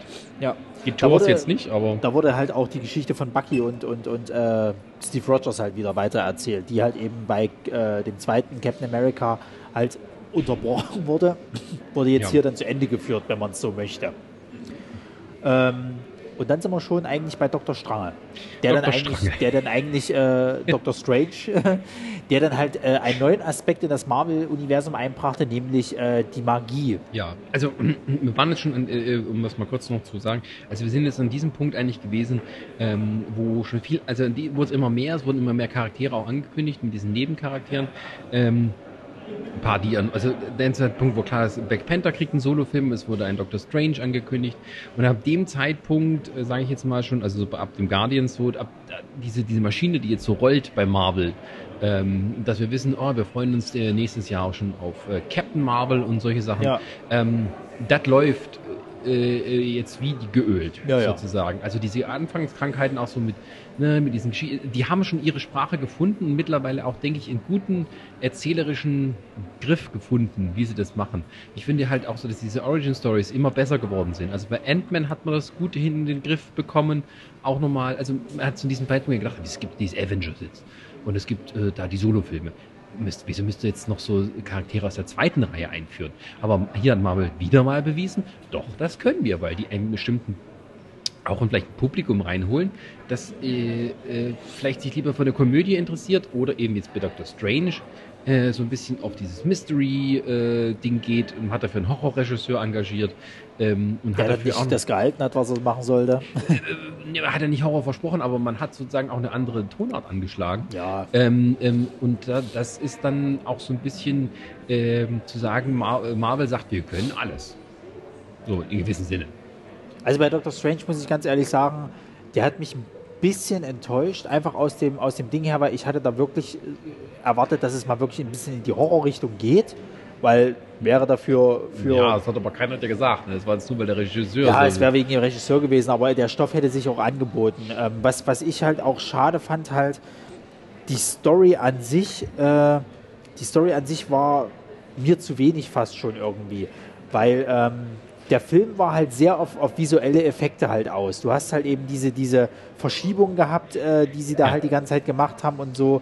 Ähm, ansonsten war mir das von der Story her fast schon zu wenig. Der Bösewicht war wieder null präsent dafür, dass er eigentlich von einem Top-Schauspieler eigentlich gespielt worden ist. Ich fand aber, er hat es doch ein bisschen besser gemacht, weil er tatsächlich auch noch so ein bisschen aus, ausführender war von, von diesem dummen ja. Ich fand aber sozusagen, ich fand es eher gut, dass er jetzt nicht sozusagen ganz böse war, sondern dass er noch darauf hingewiesen hat, dass hier ähm, die älteste der Ancient One, auch nicht so sauber ist. Ja. Eigentlich, er hatte, das Ding bei ihm, was man zugute halten kann, ist, er hatte nicht ganz Unrecht. Ja. Also sein, sein, sein, sein Endziel, was er gedacht hat, das war falsch.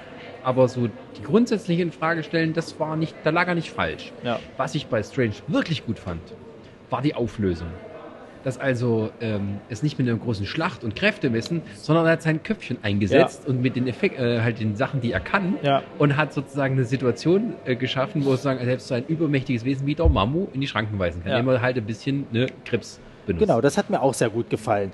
Ähm, und man muss halt auch dazu sagen, man hat hier einen weiteren Infinity Stone äh, äh eingeführt und äh, grün, ne? hat äh, vor allen Dingen auch einen sehr mächtigen Charakter halt eben im Marvel-Universum halt eben eingeführt. Natürlich auch wieder top besetzt mit Benedict Cumberbatch. Ähm, der ja auch ein sehr beliebter äh, Schauspieler mittlerweile genau. ist. Genau. Und im Avengers 3 werdet ihr nun sie direkt aufeinandertreffen sehen, die beiden populärsten Sherlocks unserer Gegenwart. Richtig. Also Robert Downey Jr. und Benny Gambit, wir haben ja beide ihre Sherlock Holmes-Version, für die sie berühmt sind. Ja, auch noch, wer, wer, wer natürlich ein äh, Aufeinanderprallen anderer Sherlocks sehen möchte, der sollte sich äh, das Frankenstein-Theaterstück angucken. Denn da spielt dann der amerikanische Sherlock Holmes äh, quasi äh, mit Benedict Cumberbatch zusammen. ähm, was kam nach Doctor Strange? Dann kam Guardians of the Galaxy 2. Den können wir jetzt mal kurz überspringen, glaube ich. Äh, also wir haben jetzt auch, es gab, wir haben vor kurzem unseren Heroes Clash Podcast gemacht, da haben wir die ganzen Superheldenfilme, die jetzt im letzten Jahr rauskamen, das ist jetzt schon ab 2017, da sind wir jetzt da Guardians of the Galaxy 2 ähm, drin. Ähm, ähm, ähm da wurde auch nicht mehr so viel jetzt auf die Thanos-Storyline eingegangen. Nee, gar nicht. Das, das war ja so, so, so ein Ding, wo wir vorher noch gesagt hatten, na, da müssen sie definitiv was es, machen es für geht, Infinity Es geht ein bisschen indirekt, weil sozusagen auch diese Familie, Familiengeschichte in Anführungsstrichen, ja. also Gomorra und ähm, ähm, ähm, ähm Thanos. Nee, ihre äh, Schwestern. Oh, Karen Gillen. Ja. Karen Gillen, die blau. Scheiße. Die andere halt. Die andere, oh Mann, wir schämen uns hier. Ich sag's nochmal, es ist schwierig, wenn man hier sitzt und von, vom Mikro redet, sich an alles zu erinnern wer jetzt hier lacht über uns und den Kopf zusammenschlägt, äh, Hände über den Kopf zusammenschlägt. Ähm, genau, also es ist ja indirekt so ein bisschen ja. ihre Beziehung sozusagen. Ähm, und ähm, genau, und äh, es war aber sozusagen der, der, Blockbuster des Jahres letztes Jahr angekündigt, ja. also der, der, größere Film. Ähm, aber wo sozusagen die Fans ihre Auge drauf hatten, war sozusagen der Solo-Spider-Man-Film, ob die das hinkriegen, ähm, dass das Ding gut wird. Und das hat mir auch in dem Heroes Clash gesagt. Ähm, also ich war sehr überrascht, wie gut dieser Film funktioniert, wie, ja. wie, wie, wie, gut er erzählt ist. Ja. Für mich zeigt sich in Spider-Man Homecoming alles, was die aus ihren Origin-Story-Filmen gelernt haben, alle Fehler vermieden und wirklich alles richtig gemacht, ohne tatsächlich die Origin Origin zu zeigen. Er ist ja schon Spider-Man. Ja. Man, man, muss nicht mehr zeigen, wie er ja. gebissen wird. Aber wie er sozusagen dann so richtig wird, das war. Und vor allen Dingen, dass sie es schaffen, aus einem langweiligen Bösewicht Also so ein Top, einer mit den besten Bösewichte im Marvel-Universum ja, zu schaffen. Also äh, der Geier, gespielt von Michael Keaton, immer noch großartig. Also ich muss sowieso sagen, halt, das Problem bei Marvel fand ich immer persönlich die Bösewichte, die waren teilweise nicht gut, obwohl sie von Top-Schauspielern gemacht wurden. Dann hast du aber eben solche Sachen wie Loki, du hast so eine Sachen wie eben Daniel Brühl, ein deutscher Schauspieler, der halt Baron Simo spielt in äh, Captain America Civil War und da auch eine Top-Leistung abliefert. Also für mich auch immer noch einer der, der besseren Bösewichte. Ja äh, und eben den Geier von Michael Keaton. So, und dann ist für mich die nächste Messlatte jetzt dann eben Thanos, wie naja, er dann eben kommt. Ich finde, es, äh, und es zeigt sich auch, ähm, wenn man, man kann die Bösewichte, die Guten, also die gut funktionieren und die weniger gut funktionieren, tatsächlich so in zwei Charaktere, äh, zwei Kategorien einteilen. Ähm, man hat so diese Bösewichte, die böse sind, weil sie böse sein müssen. Das sind tatsächlich so etwas die, die wirklich schlampigen Comic-Bösewichte, ja. die irgendwas böse, äh, die wollen was erobern oder irgendeine Macht haben. Ja. Und die guten Bösewichte sind tatsächlich, die eine persönliche Backstory haben, die vielleicht sogar mit den Superhelden verflochten ist, gegen ja. den sie antreten, und die aber eine nachvollziehbare Hintergrundgeschichte und Motivation haben. Das muss kein großes Ziel sein. Der Geier ist nur, ist nur quasi ein etwas äh, elaborierter Dieb wenn man so will. Und aber die beiden treffen aufeinander und man versteht aber, woher es kommt. Richtig. Natürlich ist das, was er macht, falsch, aber man versteht, wie er dahin kommt. Und ähm, ja, und das ist zum Beispiel, dass das dann, ich sag jetzt nicht, keine Spoiler, wenn ich verrate, dass bei Thanos das in Avengers Infinity War auch so ist. Ähm, und die äh, man merkt halt eben auch, dass die Bösewichte entweder vielleicht nur als Gaglieferant funktionieren, wie zum Beispiel bei Tor 3, oder dann eben halt als ähm, tatsächlich, ähm, also man versteht sie, warum sie so sind. Ähm, das war bei, bei Guardians 2 so lala, es war so ein bisschen ja. in die Richtung, dann wieder auch nicht. Ähm, und äh, äh, aber eben solche Sachen, eben wie bei Homecoming, oder bei ähm, ja, was haben wir Civil gesagt? War. Civil War. Ähm, da war es eben richtig nachvollziehbar und noch gut. Ja. Also wie gesagt, ne, du hattest ja dann in dem Jahr auch noch Tor 3, der wohl beste Torfilm von allen, der auch richtig durch die Decke, glaube ich, gegangen ist. Ja, ja. Äh, der hat ja ordentlich eingespielt der komischerweise die ganzen äh, äh, Filmkritiker, ernstzunehmenden äh, äh, Tralalas, hast du nicht gesehen, komplett gespalten hat und gesagt hat, nee, das ist äh, mh. Wobei man sagt. Und die ganzen Fans aber voll dahinter standen und sagen, ja, das ist genau das, was ich wollte. Interessanterweise habe ich auch so im Vorfeld da gelesen, dass ähm, gerade auch Chris Hemsworth selber sich viel von der Kritik, die die anderen Filme, Torfilme abgekriegt haben, zu Herzen genommen hat und tatsächlich auch so zu den Produzenten ge gegangen ist und sagt, wir müssen mal hier für den Trickteil was abliefern. Das ja. ist ein großer kosmischer Held, wir müssen mal auf dieser Ebene arbeiten. Ja. Ähm, und er hat auch selber damit äh, dafür äh, gearbeitet, dass der Charakter äh, so ein bisschen auch zu diesen Comic-Wurzeln zurückkehrt, dieses große, kosmisch-epische Dasein Platz findet. Gleichzeitig mit dieser, also haben es so schön bei Honest Trailers gesagt, Ne, also aus den 60er Jahren dieses extrem bunte, abgefahrene Comic-Universum, das Tor sich bewegt hat, was ein klares Anzeichen ist, dass viele dieser Künstler damals äh, LSD genommen haben. Ja. und dem hat man sozusagen auch Tribut gezollt, indem es alles so ein bisschen so eine komische, äh, eine unterhaltsame, bunte Welt ist. Aber das Ding ist halt, dass ja, äh, ich weiß nicht, ob es schon mit Guardians of the Galaxy 2 dann jetzt kam, aber definitiv mit Tor 3 äh, hat man dann so gemerkt, oder zumindest wurde das dann immer scharf angegriffen, es gibt so diese typische Marvel-Formel. Und viele haben sich dann damit nicht mehr identifiziert. Das sind, die haben so über die Jahre so gemerkt, die ich weiß nicht, was das sein soll. Diese Marvel-Formel äh, äh, hatte mir, glaube ich, Chris mal erzählt gehabt, das ist immer so dieses, es muss sehr bunt sein, muss sehr laut, sehr groß sein, die Story ist aber mehr so im Hintergrund und es muss sehr viel Witz enthalten. Was ich nicht so nicht sehe, so. weil dafür gibt es mir zu wenig Filme dieser Art, finde ich, also wenn du, du kannst ja trotzdem an einer Hand abzählen. Wenn, ich, wenn du dann nach dieser Formel gehst, hättest du jetzt Tor 3, du hättest die Guardians definitiv und du hättest halt Ant-Man. Aber alles andere davor würde ich nicht in diese Riege schmeißen. Nee, das ist vor allem auch so, ich glaube, das ist eher alles so ein bisschen das, was in, äh, vielleicht den Leuten am meisten auffällt, die, die, etwas, ober, die ja etwas oberflächlich daran gehen. Und ähm, ich muss aber auch sagen, wenn es eine Marvel-Formel gibt, dann findest du die auch in den Comics.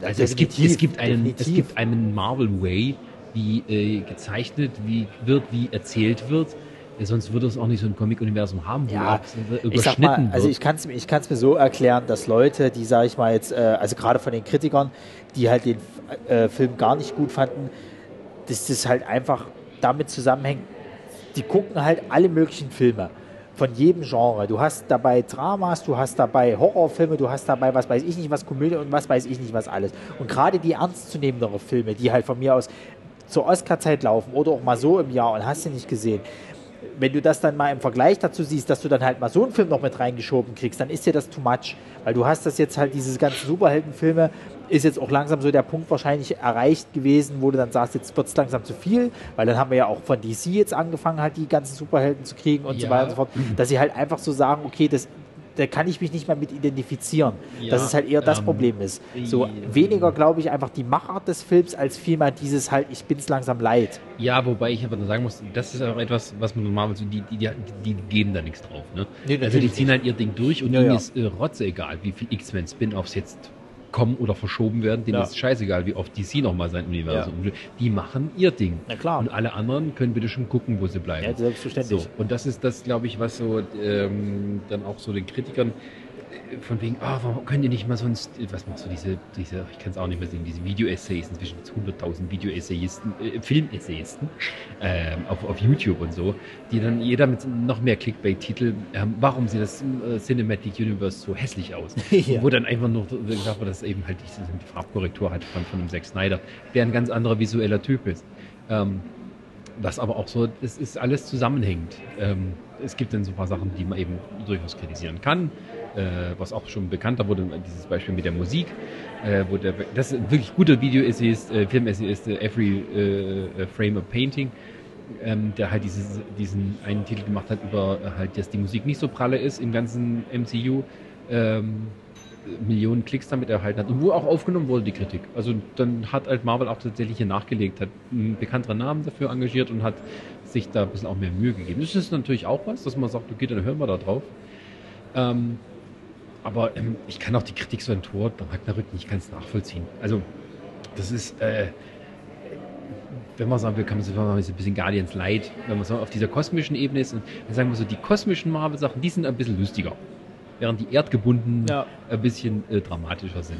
Ja, also wie das gesagt, das ist, ähm, es spaltet halt die. Ich finde ich find das schon okay, ich kann das aber auch nachvollziehen. Ich muss halt auch sagen, ne, ein nordischer Gott und ein großer grüner Riese kämpfen gegeneinander. Was willst du da groß ernst Ja gut, machen? aber ich sag mal so, du kannst es, du kannst es halt auch immer in eine andere Richtung drängen. Wenn du halt sagst, du willst jetzt eben in diese Richtung gehen, machst du halt die nordischen Götter so. Du kannst es natürlich aber auch Bier ernst machen. Ja, aber die nordischen Götter muss man auch sagen, also die, man hat, das ist dieser Marvel-Humor ist natürlich auch immer so dafür gedacht, ähm, dieses etwas sehr theatralische, pathetische Superheldengehabe, wie wir es noch früher hatten, ähm, zu unterwandern. Einfach so, dass man klar wird, die Comic teilweise halt ist es so, weil das halt nicht so gut waren, die Autoren, ne, wie es vielleicht wie heute sind. Ähm, und das ist nicht, was man heutigen Publikum anbieten kann. Also tut man sich selber so ein bisschen beschießen, damit es klar wird, ähm, dass äh, irgendwo, das ist auch so das Realitätsverankerte, ne? wenn einer so eine große Rede hält und dann passiert ein Gag, um sozusagen ein bisschen den Boden da wegzuziehen. Das ist aber okay, finde ich. Ja. Weil man sozusagen, dann, man muss schon an ein modernes Publikum denken, das halt nicht die Comics kennt und das vielleicht so großes, pathetisch, deklaratorisches äh, dann nicht mehr so, so, so ähm, einfach nicht so als, äh, als solches wahrnimmt, sondern eher dann eben so als klischeehaft und ja, albern teilweise aussieht. Und dann aber man, merkst, man lieber, wir machen uns gleich lieber drüber. Aber du merkst, du merkst halt auch, äh, was, was ich immer jetzt so beobachte, finde ich halt eben gerade jetzt bei den Marvel-Filmen, kommt ein neuer raus, der vorher richtig groß gehypt worden ist, wo auch sich alle Leute drauf freuen, merkst du auch gleich, dass viele von diesen Kritikern quasi, äh, ich tue es jetzt einfach mal alle in einen Sack werfen, dann viel auch eher so sind, wir müssen mal gegen den Strom schwimmen und dann eben erst recht nach Fehlern suchen Natürlich in dem Film. Ist alles, alles du, was, du hast, was, was Mainstream ist, wird auch dann von ja, einer Nischengruppe wieder attackiert. Du hast halt, das du hast halt, also wir kommen ja dann gleich zum nächsten großen Ding, wo es dann halt ebenfalls dasselbe Beispiel halt gab wie bei Tor 3, dass du halt eben sagen kannst, die Fans haben das alle abgefallen bis zum geht nicht mehr und die Kritiker eher so, naja, ähm, das Ding ist halt immer, wie, wie du an so einen Film halt rangehst. Gehst du da rein, um das Ding zu analysieren, weil dann findest du immer was. Oder gehst du dann rein, weil du eine gute Zeit haben willst. Ähm, das nächste Ding wäre ja dann Black Panther, glaube ich, gewesen Genau. Und äh, ähm, Black Panther war ein Riesenerfolg, gerade eben, weil man auch immer noch. eben, weil, weil man eben auch äh, diesmal äh, ethnische Gruppen halt eben äh, äh mit, mit, mitgenommen hat. Durch beim Namen, man hat sozusagen einen Film auch teilweise, ähm, also ich, es, war, es war sicher eine kluge Entscheidung, zum, äh, einen Film zu machen. Ähm, äh, da geht es natürlich um einen, einen schwarzen Helden und ihn aber jetzt nicht so äh, es, es geht nicht sozusagen um ein, äh, äh sagen wir, ein, ein Ghetto-Schwarz. Das ist so diese Klischeegeschichte nicht. Genau, ne? und das ist auch in den Comics, sondern er ist ein König. Genau. Ein König eines afrikanischen Königreiches. Ähm, und man hat eben auch viel eben auch von dieser tatsächlichen ähm, Kultur äh, genommen. Also Wakanda ist so eine Mischmaschkultur aus allen möglichen afrikanischen äh, äh, Ländern sozusagen. Ähm, die, das ist im Deutschen jetzt nicht so, aber ähm, die im Amerikanischen reden die alle Englisch mit so einem gewissen Dialekt oder Akzent. Ja, ja. Ähm, und jede Figur redet eigentlich mit so einem gewissen anderen Dialekt, also von irgendeiner anderen Region. Ähm, das heißt, so Wakanda ist so eigentlich so, könnte ganz, bildet irgendwie ganz Afrika ab in gewissem Sinne. Man hat einen schwarzen, äh, schwarzen, einen schwarzen Regisseur, äh, Ryan Kugler, der eben auch in letzter Zeit viele Erfolge gefeiert hat von Creed und, und, und Fruitvale Station hat er, glaube ich, auch gemacht. Ja. So. Ähm, also richtig, richtig guter Regisseur und der dann auch äh, hier, wie bei anderen, auch schon die Chance bekommen hat, jetzt einen großen Blockbuster zu machen. Ähm, und äh, Black Panther hatten wir auch schon drüber gesprochen. Äh, dramaturgisch nicht ganz rund, nee. muss man sagen aber er ist eben auch, sagen wir mal, für das Publikum in Amerika, das schwarze Publikum in Amerika, ganz wichtiger Film. Das ist gar nicht so wichtig, dass der jetzt sozusagen äh, perfekt Dacke ist. Es war eher wichtig, für diese Leute einen Film zu haben. Ähm, für diese Leute, Entschuldigung. ich wollte es gerade anmerken, aber ich habe es ja doch gedacht. Vielleicht. Ähm, äh, ja, aber wir merken uns, auf welcher Ebene wir uns befinden. Ne? Äh, dass trotz äh, vieler Bemühungen um, um, Gleichberechtigung und auch tatsächlicher Wahrnehmung, dass, dass es immer noch Rassendiskriminierung gibt, die heutzutage viel unterschwelliger ist. Ähm, und dass es da halt ein Film gibt, dass man sagen muss, das Jahr 2018 hat es gedauert. Ja. Es gab zwar schon Blade, aber Blade ist auch ein bisschen so ein Anti-Held gewesen. Ja. Und jetzt hier ist man endlich und hat ein, ich habe das schön bei, bei Daily Show, hat das ein, äh, haben sie es da schön kommentiert. Es ist einfach ein, ein cool gemachter Film mit einem schwarzen Helden, ähm, wo es nicht darum geht, dass er ein Sklave ist, dass er tanzt oder irgendwie so dieses Klischeehafte, sondern einfach als ein cooler Held und es ist seine Geschichte so. Und es ist, wird halt viel von der schwarzen Kultur und der afrikanischen Kultur mit eingebaut und alles so ein bisschen natürlich. Und natürlich ist der Film auch ein bisschen Hype dabei, dass man sagen den musste sie gesehen haben. Das lässt sich auch in Zahlen nachweisen. Irgendwie Marvel-Filme haben irgendwie im Schnitt so, ich glaube, ich habe mal gelesen, 15 Prozent äh, ja. schwarzes Publikum in Amerika. Black Panther 35 Prozent vom gesamten Publikum. So. Ja. Es ist natürlich klar, dass dann dieser Film jetzt schon fast erfolgreicher ist als Titanic. Ja. Ähm, in Amerika. Verdient. ist auf jeden Fall besser als Titanic. Ja, ja. definitiv. Da gibt es gar nichts. Und ähm, also, der Film hat so mit 1,3 Milliarden eingespielt und äh, knapp die Hälfte davon in Amerika. Also ist schon klar, dass dieser Film vor allem für Amerika eine wichtige Bedeutung hat ähm, und dass da eben halt ähm, mehr die Bedeutung als Kulturereignis im Vordergrund steht, denn tatsächlich die inhaltliche Gestaltung. Ja, aber ich hatte zum Beispiel jetzt auch am Wochenende, äh, äh, da war ich in Hamburg halt, äh, hatte ich eine sehr, sehr interessante Diskussion mit äh, äh, einmal dem Schröckert und dann noch demjenigen, der das Fantasy Filmfest halt mitbetreut, dem Sven. schöne Grüße.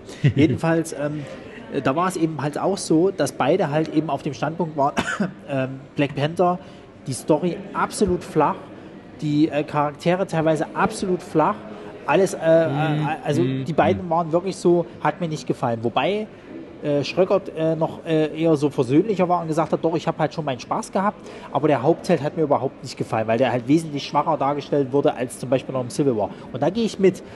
Aber das ist wir auch wieder bei der Sache halt, wenn wir in diese kritische Analyse, analytische äh, Geschichte reingehen, findest du definitiv bei jedem was. Da ja, findest du auch beim ersten Avengers-Film was. Ich denke, dass wir teilweise dann auch, weil wir Fans sind, das Ganze ein bisschen sehr ernst aufladen. Teilweise. Sowieso. Also für jemanden, der außen steht, und das sind halt Leute, die in bunten Kostümen gegeneinander kämpfen. Also was ich heute bei uns im Chat geschrieben habe, worum geht es in Infinity War?